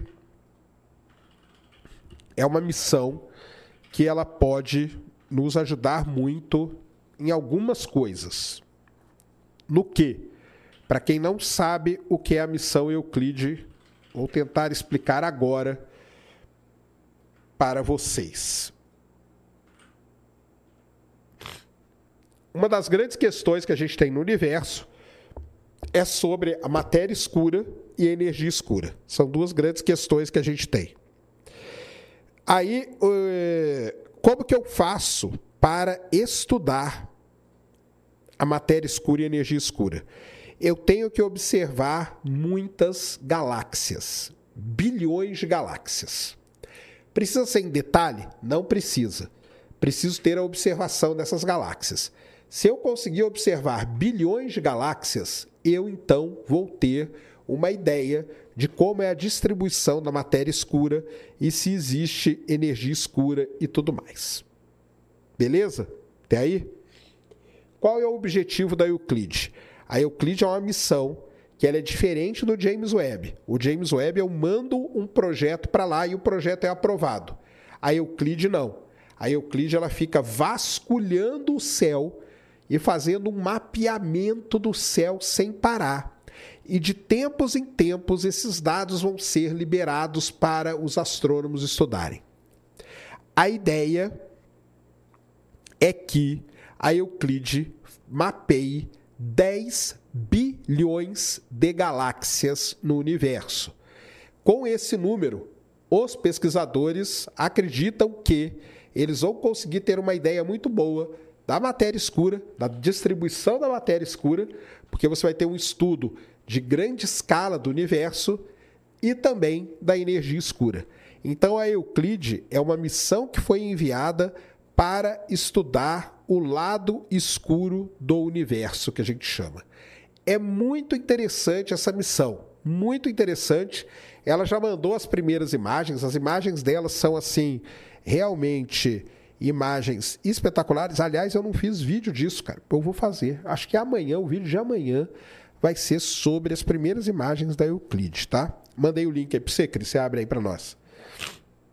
Então, a Euclide é, foi essa missão mandada é, em 1 de julho para mapear o que a gente chama do lado escuro do universo. Beleza? Então, isso aí são as primeiras imagens que ela mandou. Imagens de galáxia. Olha a imagem. Olha essa, essa aqui, ó. Dá um aceitar todos os cookies aí. Daí vai ficar enchendo o saco. Aí pode descer aí. Isso aí são as primeiras imagens da missão Euclide. Pode ir lá para baixo aí. Vai descendo, vai descendo. Aí, ó. Clica nessa que aumenta ela aí. Isso aqui é a imagem de uma galáxia, tá? Da IC342. Mas olha que imagem espetacular, cara. Você vê coisa no fundo da galáxia. Então, isso aí é a, a Euclide. Foi lançado dia 1 de julho de 2023. Caramba, cara, Filipão. Deixa eu fazer um negócio aqui, ó. Ô, Filipão, fala o site aí, qual que é mesmo?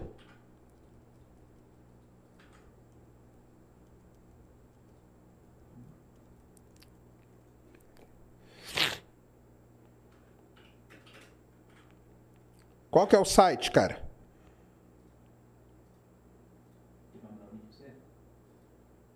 É aqui, ó. Acho que é esse aqui, ó. Descubra a agenda da Aurora Boreal com o nosso pacote de viagem exclusivo. Não, não é esse, não. Fala o site aí, Filipão. Deixa eu colocar aqui, cara. É esse, né? Expedição Islândia.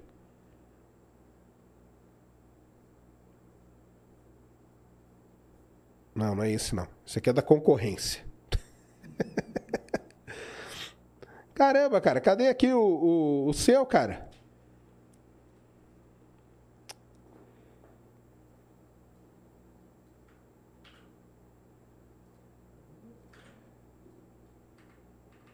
Manda aqui, manda aqui no ô, Filipão. Você tá aí, me manda no Zap aqui, cara. O me manda no Zap o seu o site aí, cara, do projeto, cara. Deixa eu ver se eu acho aqui. Pera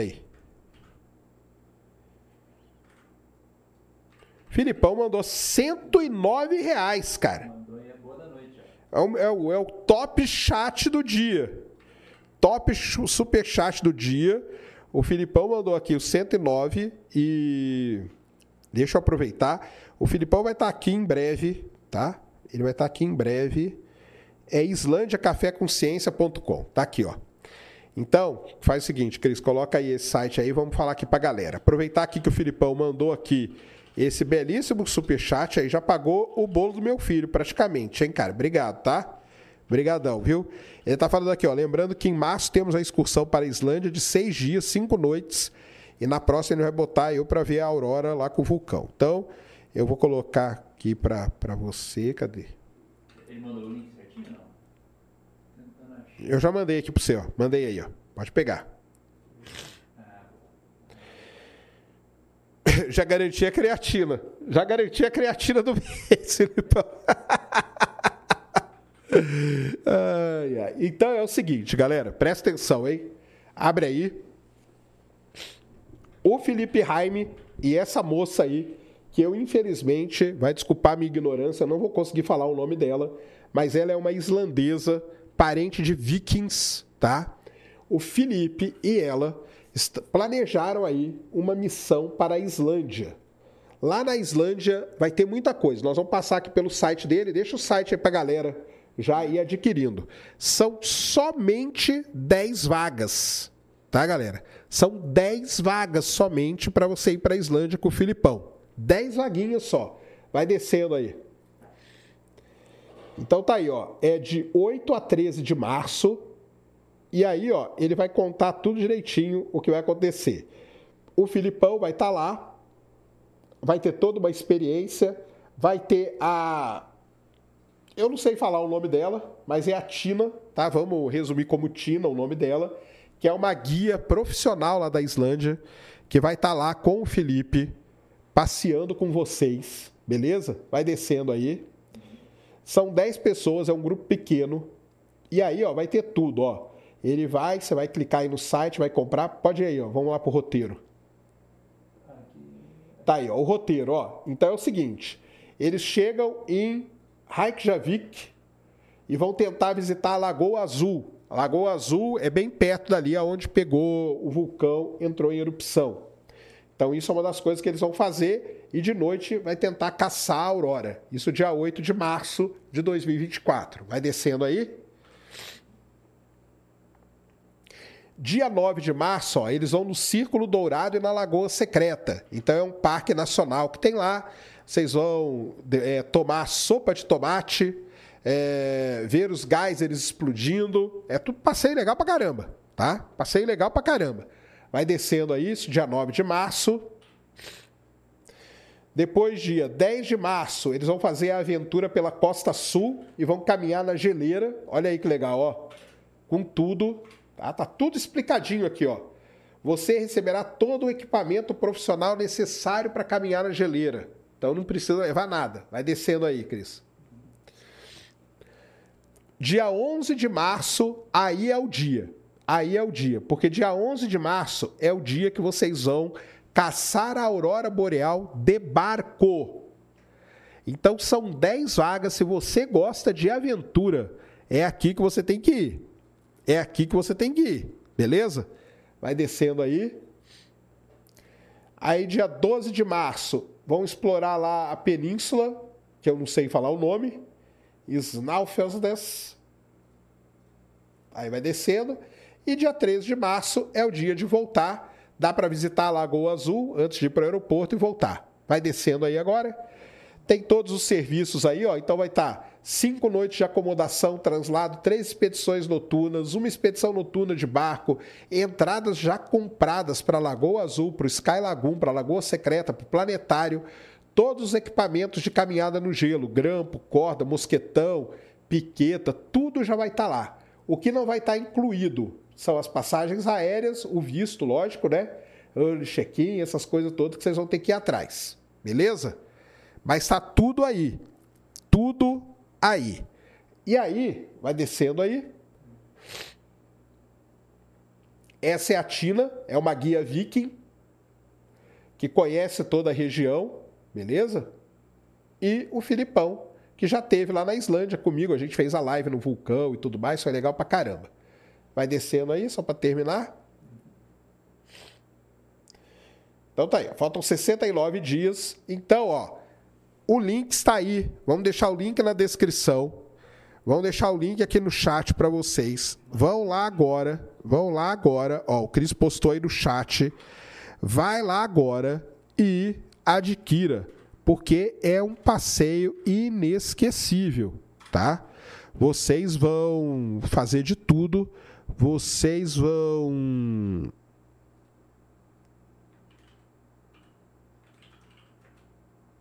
vão visitar a Lagoa Azul, vão visitar a Islândia, que é um país sensacional, e vão caçar a aurora boreal. Então, o link está aí, vai lá, são 10 vagas só, 10 vagas. 10 vagas. Beleza? São só 10 vagas. Então, vá agora e garanta a sua vaga. Beleza? Manda um salve pro meu irmão Gabriel, que fez aniversário ontem. Opa, nasceu no mesmo dia do meu filho. Tamo junto. É nós.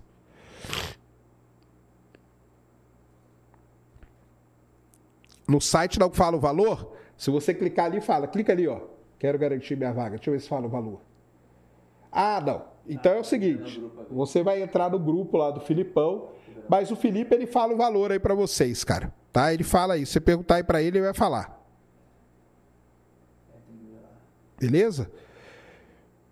Vou te levar lá, Sérgio. Aí, ó, o Filipão tá aí no chat. Então vão lá. São só 10 vagas, cara. São só 10 vaguinhas. Beleza? Cara, debate. Eu, ó. Debate com o terraplanista. O dia que o terraplanista for lá ver o foguete e ele ver o foguete ao vivo subindo na frente dele e falar que não é CGI, eu debato com ele, cara. Já, já fiz essa, esse desafio, cara. Eu já fiz esse desafio. Vai lá, Cabo Canaveral, ou vai lá em Starbase. Eu fui lá, qualquer pessoa pode ir. Se eu fui, qualquer pessoa pode ir. Vai lá, assista ao foguete decolar na sua frente e fale para o mundo todo, principalmente seus seguidores. Não é CGI. Feito isso, eu debato com qualquer terraplanista, tá? Tá aí feito o, o, o desafio, beleza? Tá aí feito o desafio. Aí, ó, o Leandro de Oliveira falando que é CGI. Então é isso aí. O dia que for lá e falar que não é, porque você vai estar tá vendo uma coisa na sua frente, cara. Você não só vai ver o foguete, você sente o calor do motor, você sente a onda de choque. CGI não faz isso. Beleza? O Sandro disse que todos os pilotos de avião falam que a Terra é plana. Você tem certeza disso, cara? Que todos os pilotos falam que a Terra é plana? Eu conheço alguns pilotos que eles falam que não é. Beleza? Conheço alguns que eles falam que não é. Isso aí, eu, heresia da verdade, está falando que eu sou fujão. Fujão é o terraplanista, cara, que não quer ir lá ver o foguete na frente dele e falar que não é CGI. Ele que é um fujão, não sou eu. Já fiz aí o desafio. Tá lançado o desafio. Tá lançado o desafio, cara. Não tô correndo do Xandão, não. O Xandão é que tá correndo, cara. Xandão, Xandão tem grana, cara. Ele pode ir lá e ver um foguete subir na frente dele e ele vai falar que não é CGI. Então não sou eu que sou fujão, não. São eles que são. Entendeu?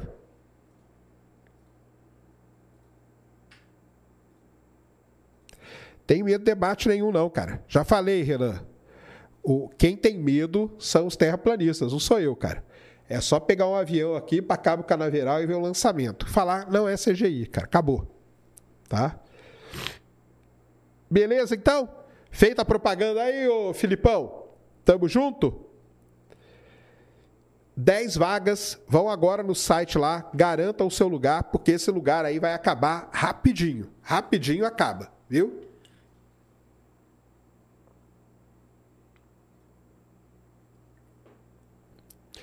Muito bem.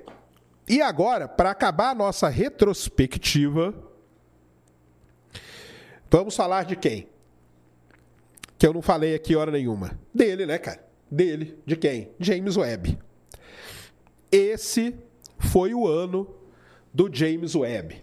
Então, o nosso queridíssimo James Webb, ele fez imagens sensacionais.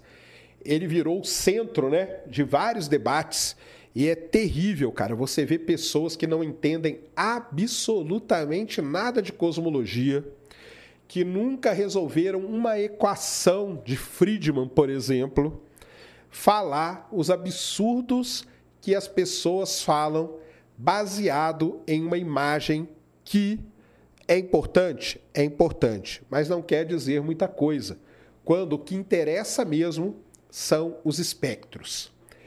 Nenhum, nenhuma pessoa que fale esses absurdos que eles falam aí sobre o James Webb pega um espectro que o James Webb tem e outra coisa, tá? E outra coisa os espectros do James Webb estão lá disponíveis para qualquer um baixar. Você pode baixar e analisar na sua casa. O... Nunca analisaram o espectro, nunca resolveram uma equação de Friedman na vida e, e dizem ter total autoridade para falar do James Webb. Beleza? Quem nunca resolveu? Então, Juca, você já resolveu? Fala aí para nós.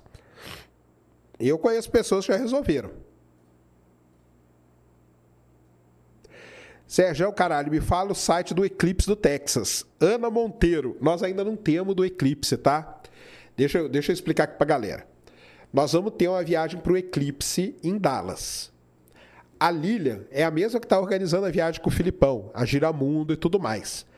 Ela ainda está terminando o roteiro para o Texas, tá, Ana?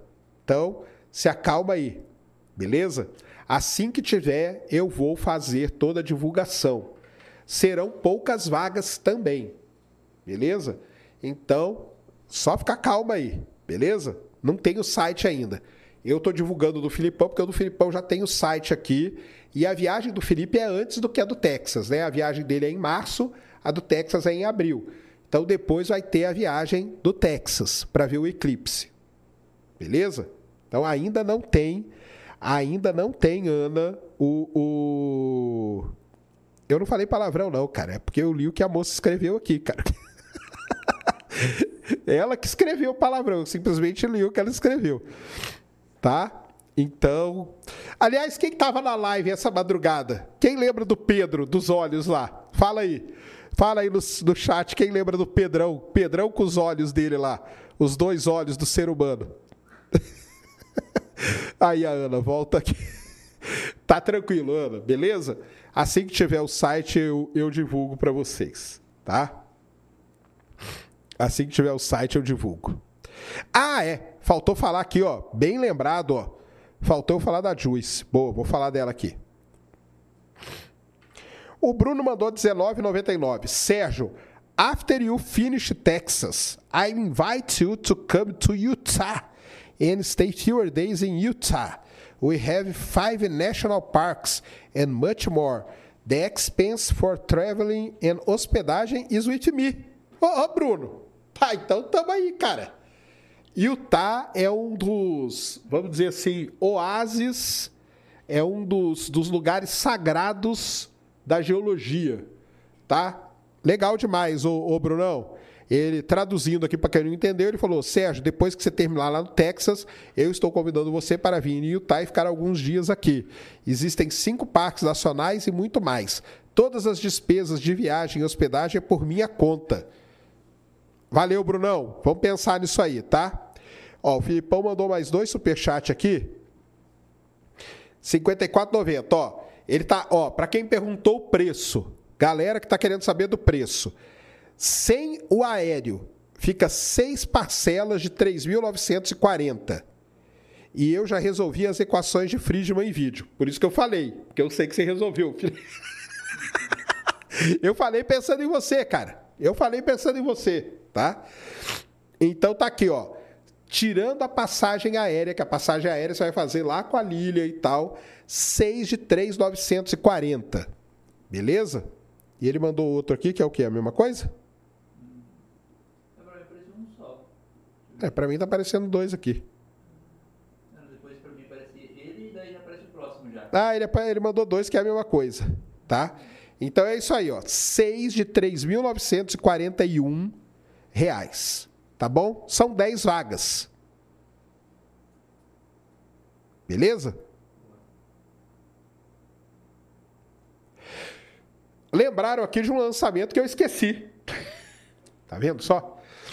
Que é o lançamento da Juice. Então deixa eu colocar aqui, ó.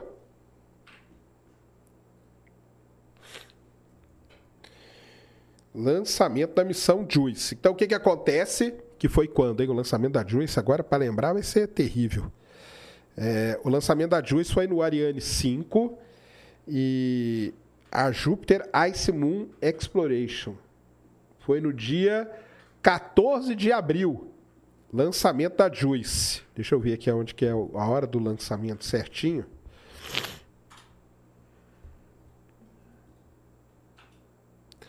A missão Juice é uma missão da Agência Espacial Europeia e é uma missão que foi que foi lançada a bordo de um Ariane 5 é, lá de Kourou, na Guiana Francesa, beleza? Lançada a partir de um Ariane 5 lá de Kourou, na Guiana Francesa. E a Juice foi é, é uma missão que vai estudar as luas de Júpiter, tá? As luas congeladas de Júpiter, as, as ice moons que a gente fala. Vai estudar Calisto, vai estudar, vai estudar é, vai estudar Europa. Então é uma missão muito legal, a missão JUICE da Agência Espacial Europeia, que foi lançada de Kourou, na Guiana Francesa, no dia 14 de abril naquele foguetão mesmo que lançou o James Webb, né, o Ariane 5, e, e foi legal pra caramba. E ela chega lá quando? Chega lá, sei lá, cara, 2020, demora também, viu? É cinco anos para chegar lá. É uns cinco anos para chegar em Júpiter, tá lá, ó. Lançamento de Kourou na Guiana Francesa. Se não me engano, foi um dos últimos, né? Lançamentos do Ariane 5, se não o último. Tá? Foi o da missão JUICE, só coisa linda. O Ariane 5 liga o motor ali principal, depois liga os boosters de combustível sólido e vai embora, ó, subindo lá da Amazônia, tá? Lá da floresta amazônica, o Ariane 5. Beleza? Então tá aí, missão Juice, que eu tinha esquecido também para estudar Júpiter. A Ana Paula Ribeiro Branco mandou 10,90. Só agradecimento, um abraço para mim e para Ned. Valeu, tamo junto. O... Deixa eu ver aqui. O. O, Pe- ah, o Pedro. Pedrão tá. Ô, Pedrão. Pedrão acabou de mandar 2 euros. Ele falou: Olá, estou aqui. Juro que não vou falar de olhos. Boa, garoto. O problema não é você falar dos olhos, cara. O problema é aquela, aquele papo lá. Você tá melhor hoje? Conta aí pra nós. Você tá melhor? Fala aí no chat. Eu quero saber se você tá melhor. Me diga, Pedrão. Você tá melhor? Você se recuperou essa madrugada aí do que você tomou a noite passada? Pedrão tava engraçado demais, cara. É, Aline Bernardes, boa noite, Sérgio. Sou Aline de Castanhal, no Pará. Beijão aí, Aline. Tamo junto. O Luiz Costa mandou cincão. Boa noite, Sérgio. Te conheci em 2023 num dos podcasts. Parabéns pelo trabalho e continue. Valeu, cara. Tamo junto. O Bruno de Chaves mandou 2 euros. O Filipão eu já li. O do Bruno aqui eu já li. O Bruno Daniel. Única coisa que liga o Sérgio com os terraplanistas é acreditar que seres vivos só existe aqui na Terra. Eu acho que eles nem acreditam. A Ana Monteiro mandou 4,99. Sérgio, quando vai ser a excursão no eclipse? Ah, Ana. Ô, Ana. Se acalma aí, Ana. A Ana tá lá na Califórnia, tá? Então para você vai ser muito mais barato, tá, Ana? O Eriton Arantes mandou 10,90. Manda um abraço pra Luma. Lu- não. Você achou que você ia me pegar, né, Eriton? Com esse nomezinho aqui, né? Não. Manda um abraço pra Luma. Mando. Manda um abraço pra Luma, tá? Tranquilo. É... Pedrão, Pedrão falou que tá aqui, não vai falar dos olhos, não. Então tá show de bola, é isso aí. Muito bom. Então, é, fizemos essa pausa para falar da Juice que eu tinha esquecido. E agora, vamos falar do, do nosso querido James Webb. Então, Cris, vamos fazer o seguinte: eu mandei um site, cara, que tem várias coisas do James Webb ali. Acho que vai ser melhor passar por ele ali. Fechar alguns aqui, que tem muita coisa aberta aqui. É, isso aí tudo pode ir fechando, que já foi. Deixa eu ver se é esse. Esse aí pode fechar. Esse aqui também é do balão. É, balão pode fechar. Ah, não falamos da esférula, né? Deixa aquele lá aberto. Esse aqui, né? É. Falta aqui. Qualquer outro que for, né? É, não. Cara, esse aqui, pô. Ó, colocaram um bifão lindo aí. Isso é propaganda. É, não. Aí. Né? Ah, não. Esse aí é top 10 histórias. Depois a gente dá uma passada aí. Ah, tá? Ah, e o Fábio do Carmo, ó. Fala, Sérgio, Viciei for All Mankind. Série espetacular, terminando a quarta temporada. Muito obrigado. Ah, é, sensacional. E a quarta temporada ela é muito boa, viu? Ela é muito boa mesmo. É ali, ó, 12, 12 James. Aí, ó. Isso, isso aí. Então, ó.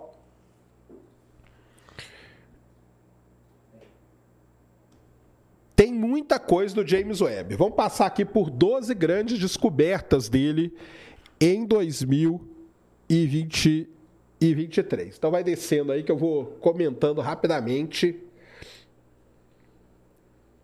Muito bem. Então, para ali, ó, a primeira, ele descobriu esses jatos aí, esses jet streams na atmosfera de Júpiter, né? A atmosfera de Júpiter que ela é muito muito complexa, tem muitas nuvens, tem muito vento e tudo mais, e o James Webb conseguiu descobrir esses jet streams equatoriais ali, ó. Isso aí é um negócio muito interessante porque nos diz muito sobre como é a atmosfera de Júpiter. Então, uma grande descoberta aí do queridíssimo James Webb. Vai descendo aí.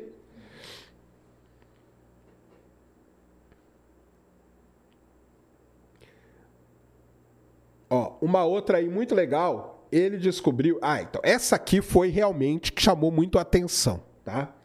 É, o James Webb, ele não descobriu, prestem atenção, galera. Ele não descobriu o exoplaneta K218Bzinho. O James Webb, ele não é um grande descobridor de exoplanetas. Ele vai descobrir exoplanetas? Eventualmente vai. Só que não é a função dele. A função dele com relação a exoplanetas é pegar exoplanetas que já foram descobertos pelo Hubble, pela TESS, pela missão K2, que é esse caso aqui, e analisar a atmosfera desses exoplanetas. Então, a K218. Pedrão falou aqui, ó, tudo bem, só mais pobre. Cara, ele mandou vários de 5 euros ontem à noite para mim. Então, o K218Bzinho foi um exoplaneta descoberto pela missão K2. O que é a missão K2? Quando a missão Kepler deu problema, os pesquisadores foram lá e criaram uma nova missão usando a mesma sonda que virou a missão K2. O 18Bzinho é a K218, é a estrela, 18ª estrela da missão K2 e o Bzinho que é o exoplaneta dessa estrela. O James Webb, estudando esse exoplaneta, descobriu coisas muito interessantes nele. Descobriu que ele é um mundo oceano. O que é um mundo oceano? É um mundo oceânico, ou seja, ele é repleto de água com uma atmosfera rica em hidrogênio. Beleza? E ele descobriu uma coisa, muitas coisas, né? Ele descobriu metano, dióxido de carbono e amônia. E esses esses gases, né, metano e dióxido de carbono, são gases que podem estar ali, é, digamos, relacionados com habitabilidade. Tá? Mas ele não pode ser habitável, dificilmente ele vai ser habitável pelas características dele, que ele é um mundo oceano que a gente chama. Então, mas isso aí foi uma descoberta, uma, uma, uma, né, uma, um anúncio do James Webb que chamou muito a atenção sobre o K218Bzinho. Então, isso aí marcou aí o ano de 2023. Desce aí.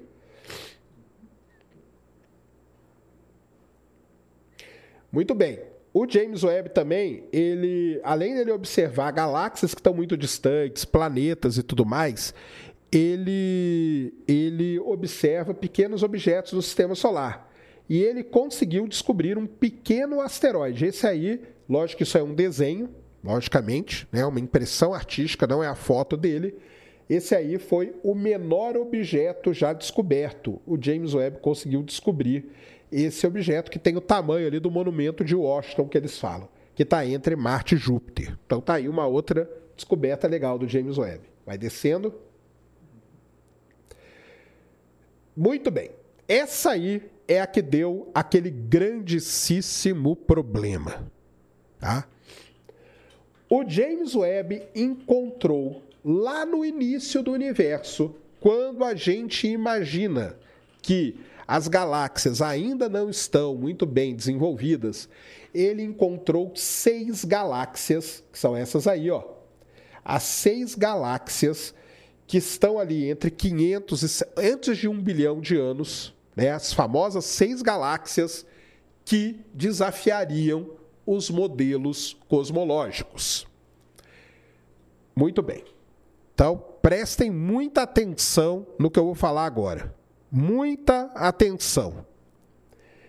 Uma coisa é você olhar para isso aqui, ó, que são imagens. Imagens na astronomia a gente chama de fotometria. Fotometria, o telescópio vai lá e faz a foto e existem técnicas que você analisa aquela imagem e chega na distância até a galáxia. Qual é o problema? O problema é que essa técnica de estimar distância baseado na fotometria, ela não é muito precisa. Então, a primeira vez, quando chegaram as imagens dessas seis galáxias e só por fotometria elas foram analisadas, elas davam problemas para a cosmologia. Por quê? Pela fotometria indicavam que eram galáxias muito antigas. Beleza? Ponto. Parágrafo. Passado um tempo, o James Webb observou as galáxias usando espectroscopia, que é fazendo o espectro da galáxia. Ah, Sérgio, por que, que ele não faz tudo de uma vez? Não sei, não sou eu que tomo conta do James Webb, não sou eu que escolho os trabalhos. Existe uma fila, existe uma maneira de você usar os instrumentos. Primeiro você pede de um jeito, depois você pede de outro. Fizeram a espectroscopia. Pela espectroscopia, a gente mede uma coisa chamada redshift, que é o quanto o espectro está desviado para o vermelho. Por essa medida de redshift, que é uma medida muito mais precisa do que a fotometria. Lembrando que a fotometria ela não dá medida de distância, a gente estima a distância a partir de algumas contas que a gente faz naquela imagem. Pela espectroscopia, eu tenho a distância com exatidão. E quando fez isso, o que, que aconteceu? As galáxias não tinham aquela distância. Uma ou outra só, só que aquelas, uma ou outra, elas estavam dentro dos modelos, do que os modelos cosmológicos preveem para a galáxia. Nenhuma galáxia até hoje, descoberta pelo James Webb, fere o modelo cosmológico utilizado por todos nós. Nenhuma, nenhuma, nem outra, nem nada. Zero, zero galáxias. Se você pega e faz o modelo cosmológico atual e pega as observações do James Webb, todas elas se encaixam no modelo cosmológico. O modelo cosmológico não é violado por nenhuma galáxia estudada pelo James Webb, nenhuma, tá? Ah, Sérgio, mas você fez um vídeo falando disso. Fiz, porque naquele momento, por fotometria, indicava isso. E depois eu fiz um vídeo falando da espectroscopia. Mas aí quem viu o outro vídeo? Ninguém, né? Mas o vídeo está lá. Eu fiz os dois. Por quê? A minha intenção, a minha intenção é mostrar que a ciência é algo que vai evoluindo. Primeiro, o James Webb faz fotometria, depois ele faz espectroscopia. Uma coisa melhora o resultado da outra. Esse é o objetivo. Infelizmente, não é todo mundo que entende assim, mas está aí.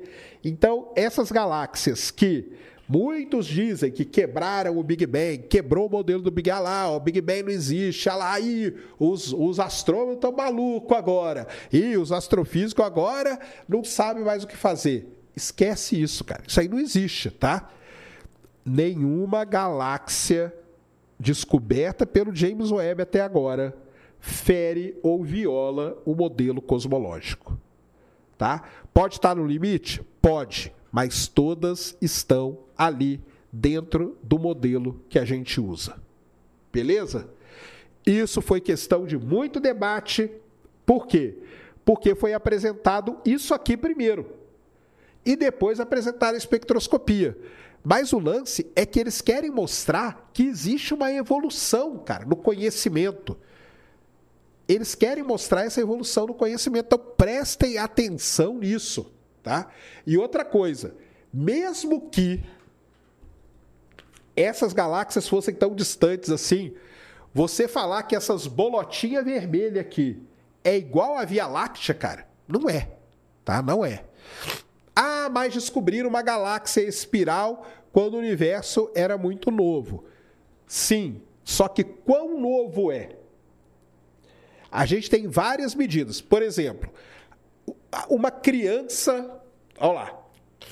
Uma criança de dois anos e uma criança de dois meses. É a mesma coisa? Não é. Uma criança de dois anos, ela já tem características muito mais semelhantes ao que vai ser uma criança depois de 5, de 10 e tal? Tem.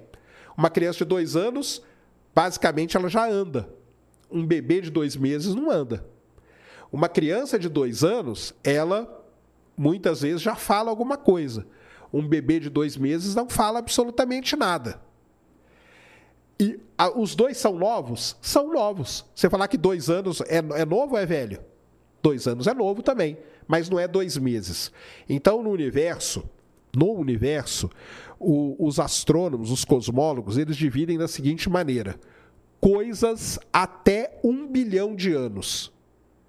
Isso é uma medida.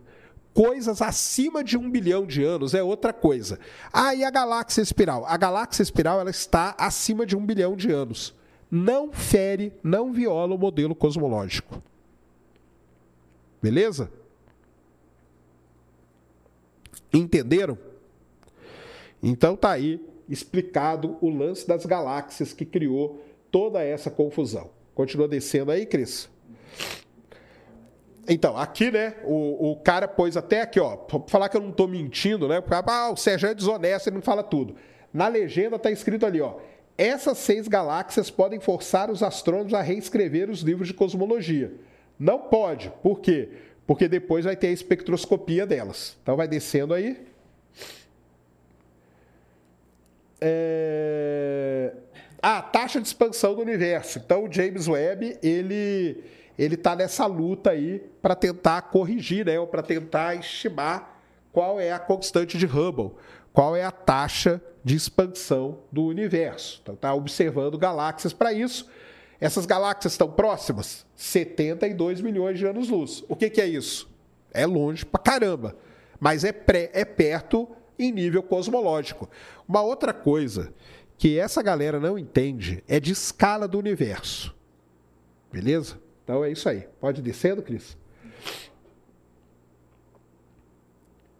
É, ah, isso aqui foi muito legal. O James Webb descobriu o buraco negro supermassivo mais antigo da história do universo. Aí sim, nós temos uma coisa para discutir. Uma grande coisa. Uma grande coisa, uma grande dúvida que existe é como, os, como eu posso ter buraco negro supermassivo lá no início do universo. Quanto que é o início que eu estou falando? É mais de um bilhão de anos depois que o universo começou, tá? Mas tudo bem, mesmo assim é pouco tempo para eu ter um buraco negro supermassivo. Quais são as ideias? Duas ideias principais. Ou o buraco negro já nasce grande, a semente que dá origem para ele já é algo grande, ou ele passa por processos de fusão. São essas duas grandes ideias que se tem e o James Webb está tentando responder essa questão. Tá bom? Vai descendo aí. Aí ele encontrou moléculas orgânicas complexas, né, numa galáxia muito antiga também. Isso é uma outra grande coisa que o James Webb faz, graças ao que a espectroscopia dele, que é muito poderosa, pode descendo ele ele encontrou aqui a, a Maise Maise. Essa aí é considerada hoje, hoje, ela é considerada a galáxia mais antiga do universo. Se não me engano, desce um pouquinho. Ela está 390 milhões de anos depois do Big Bang.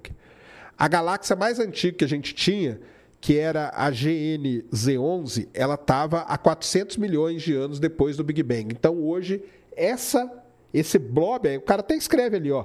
Tá vendo ali, ó? The Blurry Orange Blob, tá? Não tem estrutura nenhuma. Isso aí seria a galáxia mais antiga que a gente conhece hoje, depois de análises de fotometria e espectroscopia, que eu já expliquei para vocês. Logo que o James Webb foi, foi colocado em operação, cara, no meu canal tá tudo registrado. Você vai lá e todo dia tinha um recorde. Hoje é a galáxia mais antiga, agora é a galáxia mais antiga, agora é a galáxia mais antiga. Era tudo fotometria. Quando começou a entrar espectroscopia, várias dessas coisas caíram fora. Sobrou essa aí, beleza? E ela está dentro do que a gente, do que o nosso modelo prevê. Pode Aí que ele vai falar do buraco negro supermassivo mais distante, beleza? 570 milhões de anos após o Big Bang, isso aí realmente os astrônomos vão ter que explicar. É, muito provavelmente a semente que formou já era grande. Tá? Essa é uma galáxia fantasma que ele descobriu. Desce aí mais para ver se tem as imagens dos planetas.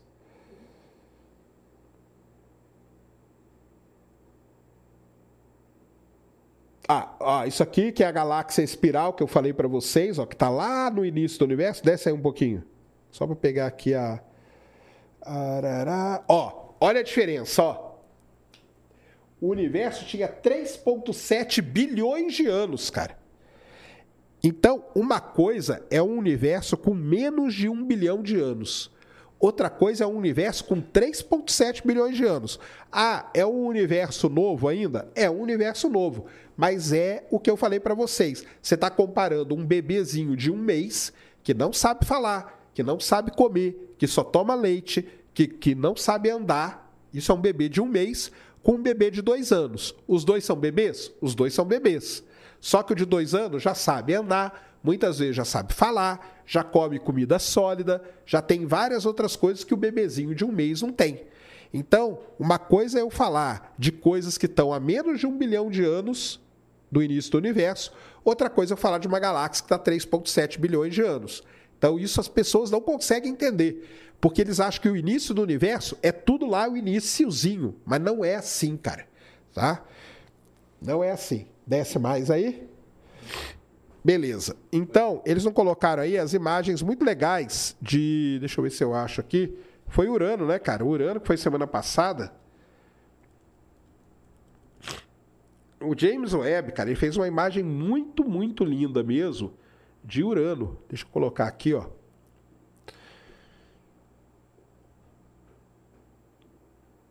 Porque o James Webb está estudando não só galáxias, não só exoplanetas, mas ele está estudando é, também os planetas do, do sistema solar. Então, abre aí, Cris. E essa imagem que foi publicada semana passada, semana passada, dia 18? É, né? Semana passada. É uma, é uma imagem muito legal de Urano. Olha só que coisa linda. Vai descendo aí. Então tá aí Urano, pode ir descendo. Aí, ó. Olha aí. Olha que imagem sensacional. Então, dá um aumenta mais aí, dá um. Olha aqui. O que, que a gente vê nessa imagem? Os anéis de Urano, lembrando que Urano gira de frente para gente. Ele não, ele não gira de lado, ele gira de frente para gente. Tá bom? Então, Urano, os anéis de Urano, todos de frente para nós, esses pontinhos aqui, que são luas de Urano, e aqui, ó, no, no disco de Urano, a gente vê aqui brilhante a calota polar dele, que está virada para a gente, e tempestades na atmosfera de Urano. Então, essa imagem aqui do James Webb, cara, isso é uma imagem espetacular de Urano, tá? Uma das imagens mais sensacionais de Urano que já foi feita até hoje. Beleza? Tá aí, ó. Aí. Então, acho que do James Webb é isso, cara, tá? Tem muito mais coisa, né? Ele vai ficar, cara, James Webb lança imagem todo dia, né? Então, Exoplaneta, ele fez aquele disco, pra, abre ali aquela aquela primeira lá, aquele primeiro, segundo ícone lá. Isso, vai descendo aí. Essa aí é uma outra revista de astronomia, Sky Telescope. Toda revista agora está lançando a sua. Ah, tá. Falta falar disso aqui, mas pode ir descendo. Isso aí eu falo já já. Eclipse já falei. Vamos lá. Vamos dar uma revisada aqui. James Webb, né, o início do universo, toda aquela confusão, pode descendo. Osiris Rex pode descendo.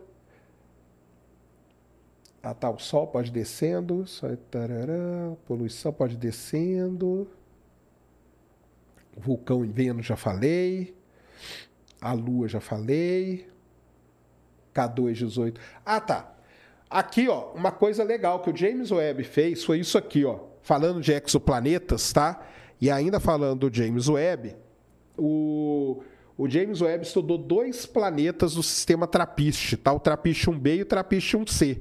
E sabe o que ele descobriu? Infelizmente não tem atmosfera, tá? Então isso aí é, é triste, tá? Ó, sem atmosfera.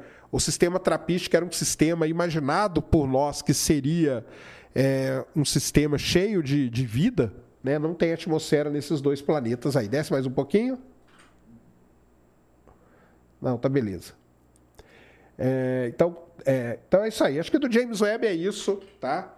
É, é, descoberta, cara. Se for no meu canal, toda semana tem pelo menos uns dois vídeos do James Webb. Tem coisa pra caramba, tá? E, e vai continuar. E vai continuar. Tá bom? Bem, uma coisa que eu não falei aqui e que é muito importante. Sobe aí, Cris, lá no primeiro item aí desse, dessa. Desse aí. Esse cara aí. Clica aí, eu acho que o título dele, vê se é um link. O título. Clica aí nele. Então é o seguinte, galera, o que, que acontece? É... Em 1915, o Albert Einstein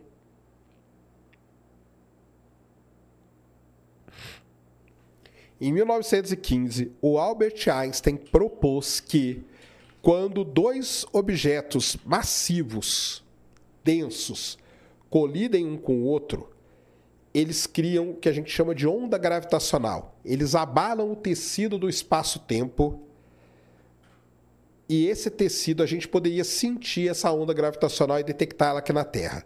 100 anos depois, em 2015, nós detectamos a primeira onda gravitacional proveniente da fusão de dois buracos negros de massa estelar. O que quer dizer isso?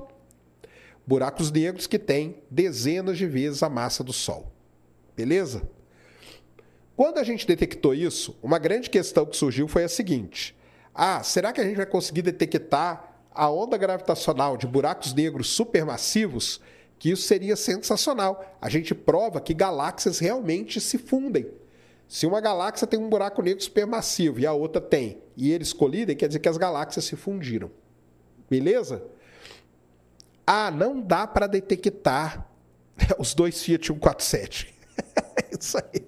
Não dá para detectar, porque o nosso equipamento aqui na Terra, que é o LIGO, que é o Virgo, eles não conseguem, eles não têm a sensibilidade para detectar esse tipo de onda gravitacional. Beleza até aí? Muito bem. Mas o que os pesquisadores descobriram? Eles usaram 15 anos de um projeto chamado Nanograv. O que, é o projeto Nanograv? O projeto Nanograv usa é, variações mínimas nos pulsares. Desce aí, Cris. Variações mínimas que acontecem nos. Vai descendo aí? Aí, ó. Nanogreve. Nos pulsares. Então você tem os pulsares, que são estrelas de nêutrons que giram rapidamente e emitem pulsos. Se você tem um monte de pulsar espalhado por aí, você tem eles todos eles emitindo pulsos, você cria como se fosse uma rede deles. E esse projeto chamado Nanogreve, ele funciona há 15 anos. E medindo esses pulsos e a variação desses pulsos, os astrônomos conseguiram, a partir disso, descobrir uma onda gravitacional de fundo do universo, como se fosse um ruído de fundo. E uma das explicações para esse ruído de fundo é o quê? Nada mais, nada menos do que a fusão de buracos negros supermassivos durante a história do universo. Eles foram se fundindo, eles criam ondas gravitacionais de uma frequência muito baixa e os pulsares são capazes de detectar. Desce aqui mais um pouquinho. Deixa eu ver se vai ter o gráfico aí que Pô, os caras não postaram o gráfico, cara, não acredito. Não, sobe aqui, ó, clica nesse nesse primeiro ícone aí. Isso. Desce aí, que eu acho que aqui tem o gráfico. Pá, parará. Pô, cara. Tem. É, Europia, pô. Ah, vê. Não, pega aí um artigo aí. Vamos ver se vai aparecer. Clica aqui em download PDF. Porque tem o gráfico que mostra isso, que é muito legal. Tá? É muito legal isso aí. Isso aí é considerado por muitos, tá? Se você segue aí canais específicos de astronomia, é, coisas específicas de astronomia, vai descendo aí. Não, não é isso não. Hum. Isso aí são todos os dados analisados que eles foram fazendo. Deixa eu ver onde vai aparecer o gráfico. Caramba, viu? Pode ir descendo. É que tem um gráfico que vai. Não, pode ir descendo. Abre outro artigo lá. Abre o 2 lá.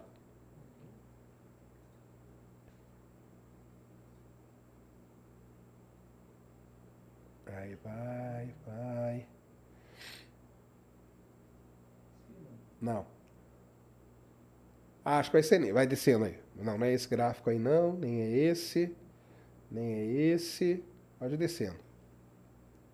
Não.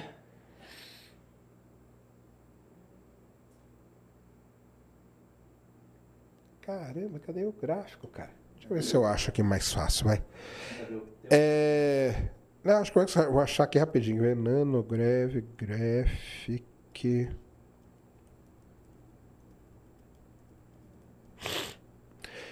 Esse aí, galera, é considerado por muitas, muitas e muitas pessoas da área, tá? Nem sou eu que tô falando, não, tá? Pô, aqui, eu achei já o gráfico.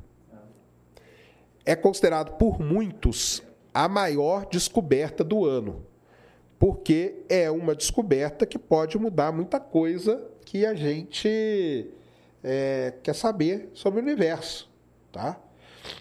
Então, o gráfico que eu estou falando é esse cara aqui, ó. Cris vai abrir aí pra gente. E esse gráfico aí, ele mostra justamente isso aí, ó. Ele mostra essa essa variação aí, ó. Só que o dado é um dado de 15 anos, tá? Então precisou de 15 anos.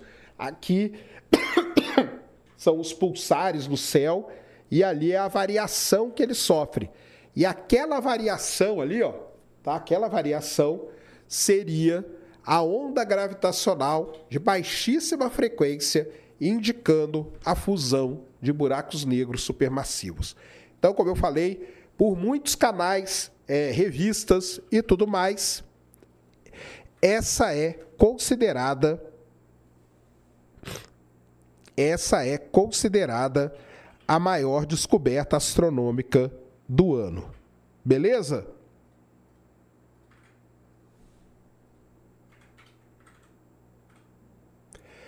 Tranquilo? Deixa eu ver, faltou alguma coisa? Acho que não, hein? Acho que falamos de tudo, hein?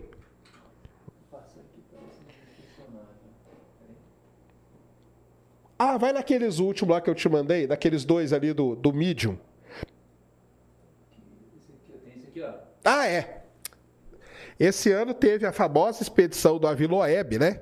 Que ele foi lá no, no Oceano Pacífico. Pode descendo aí. Pode pôr essa imagenzinha aí, ó. É, em 2014, em 2014, é, descobriu que um objeto de fora do sistema solar colidiu com a Terra. Seria então o primeiro meteorito interestelar. Beleza? Muito bem. O Avi Loeb, que é aquele cara lá do Oumuamua, famoso astrofísico de Harvard e tal, que ele estuda, ele é fascinado nisso, ele descobriu onde esse asteroide teria colidido com a Terra. E aí ele bolou uma expedição para ir lá e pesquisar o fundo do mar. Ao pesquisar o fundo do mar, ele detectou essas esférulazinhas aí, ó, essas pequenas esferinhas aí. Ele levou isso para o laboratório, analisou, ele escreveu um artigo não publicado, não é, é, avaliado por pares, aonde ele dizia que esse material aí não tem na Terra. Beleza? Muito bem. Só que agora fizeram uma análise disso aí, cara, e mostraram que isso aí é o material da Terra mesmo. Muito provavelmente, sabe o que é? Lixo. Isso aí é lixo que ele pegou. Então, tá aí. Continuamos sozinhos no universo, tá? Continuamos sozinhos no universo. Então, faltou falar do Aviloé, mas tá aí falado, tá?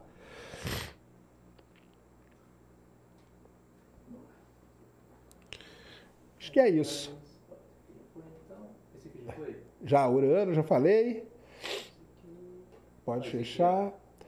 Ah, então, aí é. 10 mo- Essa aí não, não, não precisa falar, não. Pode deixar isso quieto. E aí as imagens do James Webb, né? Que a gente já mostrou. Então ele fez imagem de nebulosa, imagem de estrela e tudo. Acho que é isso, viu, galera? Sentiram falta de alguma coisa? Sim, lixo, cara. Lixo.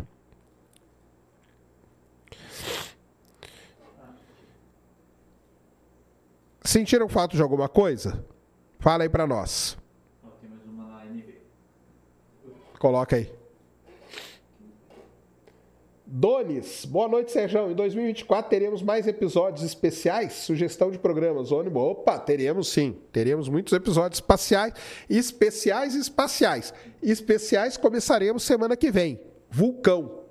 Então, um dos temas mais pedidos aí, semana que vem, vamos falar de vulcão, tá? O Denis Santos, pô, Denis, cara, não dá, cara. Eu, gostaria, tá? De manter para um 9,90 ou 99 por ano todo no premium, mas eu não consigo, cara. Porque é o seguinte, eu tenho que pagar para a plataforma, cara. Entendeu? E se eu fizer isso, eu não consigo pagar a plataforma, cara. Então, 29 já tá barato, cara. É menos de um real por dia, cara. Menos de um real por dia, tá?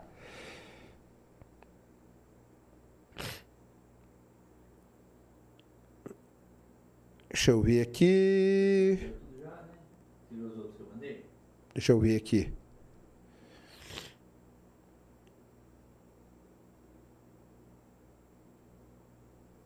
Ah, acho que eu vi sim. É. É... Será que passou alguma coisa? Não fui no Museu do Rodrigo Silva, cara. Não fui, infelizmente eu não fui. Queria ir. Um dia eu vou, tá? Falei do gatinho, falei do gato. é. O gato foi a imagem lá que fizeram o teste, falei dela, tá? É... Em fevereiro dá mais de um real por dia. E realmente, em fevereiro dá. Mas só em fevereiro. Carlos Café Dias mandou dezão. Feliz 2024. Mande um abraço para seus fãs mirins, Dandara e Benício de João Pessoa. Salve aí, Carlos. Tamo junto. Um salve para Dandara e pro Vinícius.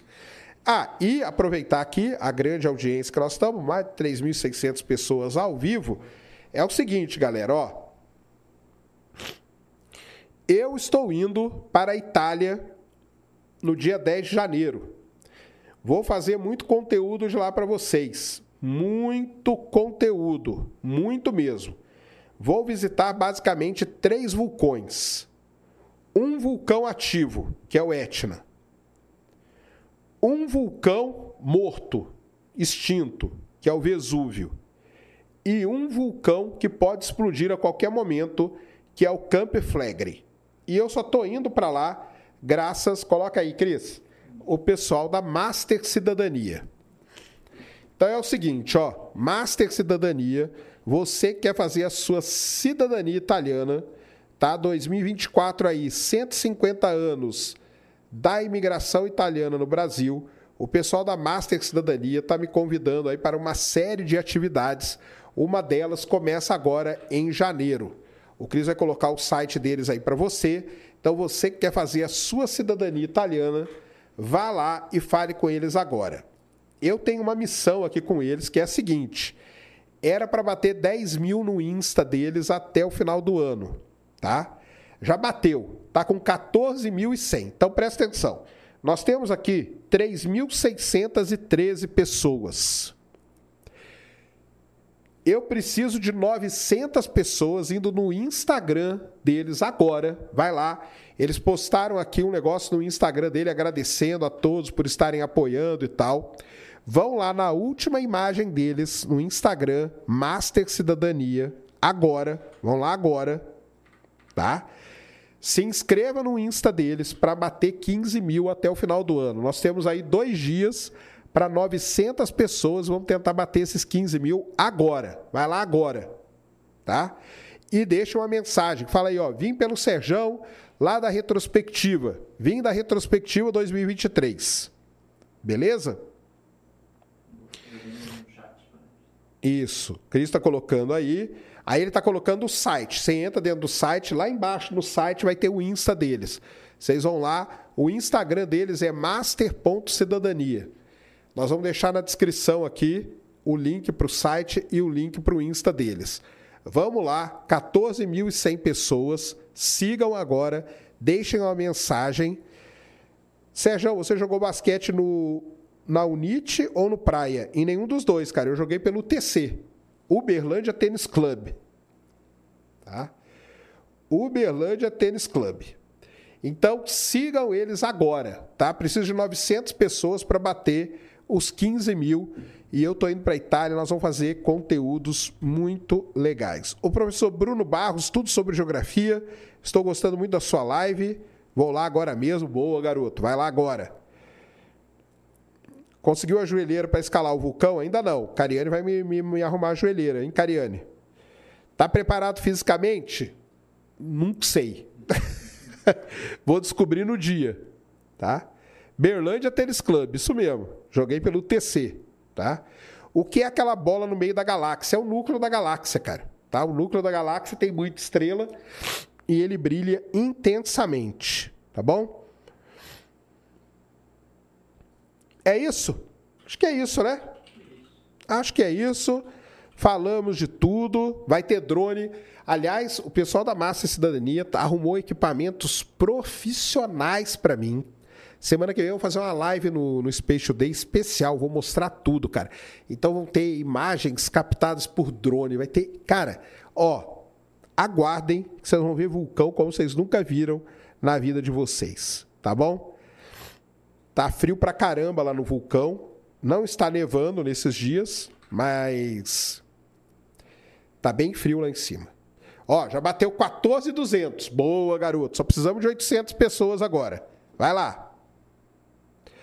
O Paulo Palado mandou um superchat aqui falando que eu dou muito espaço para esse terraplanista. Eu não, cara. Tanto que eu não debato com eles, cara. Entendeu? Ai, ai. Será que em 2024 conseguiríamos encontrar o Mundial do Palmeiras? Nenhum clube, cara, esquece. O último, o último campeão mundial sul-americano foi o Corinthians, cara. Agora, com esse campeonato mundial do jeito que vai ser, pode esquecer. Tá?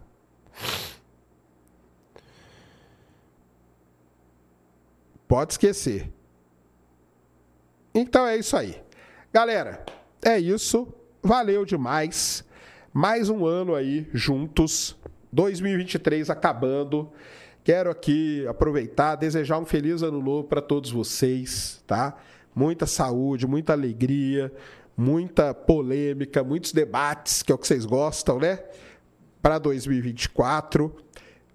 Ah, vamos bater sim. Nós estamos com 800, quase 840 mil inscritos.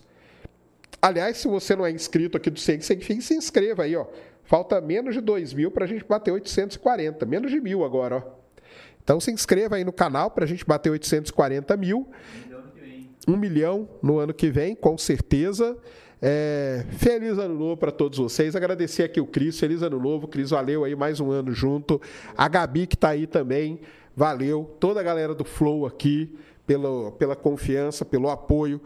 Igão, Gianzão, Geiger, a nova CEO do Flow, que é a Sara, que também está aí com a gente. Toda a galera aí de todos os programas, as meninas aqui do Vênus, a Yas e a, e a Cris, toda a galera lá do Flow Games, o Fênix, o Cross, o Dave, Dava, é, toda a galera lá do Flow Games, toda a galera do Sports Club também, o Caio, Matheus, toda essa galera aí do Flow aí que ajuda a gente a fazer aqui esses programas maravilhosos. E feliz ano novo para todos, então. Brunão, que está aí sempre com a gente, né? Brunão Souza aí, um abraço, Brunão. O Gigalvão, com as artes dele maravilhosas aí também. Toda a galera aí do comercial do Flow, a Amanda também, que ajudou a gente pra caramba, o Kaique, toda essa turma aí, é uma galera que vocês não conhecem, que vocês não veem, mas aí desejar um feliz ano novo para todos. É, um feliz 2024. Muito obrigado por 2023. 2024 tem muito mais coisa. Semana que vem teremos dois programas. Um deles vai ser os eventos de 2024, eclipses, lançamentos, etc. e tal, e um sobre vulcão. Beleza? O especial de vulcão. E aí a gente vai se falando. É isso? É isso, né, Cris? É isso. Ah, e fala dos membros também, que vai ter ano que vem bastante. ano que vem prometemos aí é, como que eu falo colocar muito conteúdo para a galera dos membros aí ó do ciência secreta então tá aí seja membro do canal que você vai ter muita coisa o ano que vem tá bom muita coisa mesmo a Alessandra mandou dezão aqui. Sérgio, estou bastante interessada nos assuntos que você apresenta. Quais são os cursos que você ministra? Todos têm pré-requisito ou qualquer um pode fazê-lo? Alessandra, academyspace.com.br. Tem cursos livres de astronomia e tem, e tem a pós-graduação. A pós-graduação, você precisa ser graduada em qualquer coisa, tá? E aí você pode fazer, beleza? É isso então. Galera, muito obrigado a todos. Valeu. Ótimo ano, ótimo 2024. Continuem acompanhando tudo aí. Vamos bater um milhão ano que vem. Tem muito mais coisa para a gente fazer. Vão lá na Master Cidadania. Me acompanhem na viagem da Itália em janeiro, de 10 a 20 de janeiro, que vai ser legal pra caramba. E é isso. Deu aí, Cris? Deu Sérgio. Então é isso. Galera, um grande abraço. Feliz ano novo a todos. Muito obrigado e fui.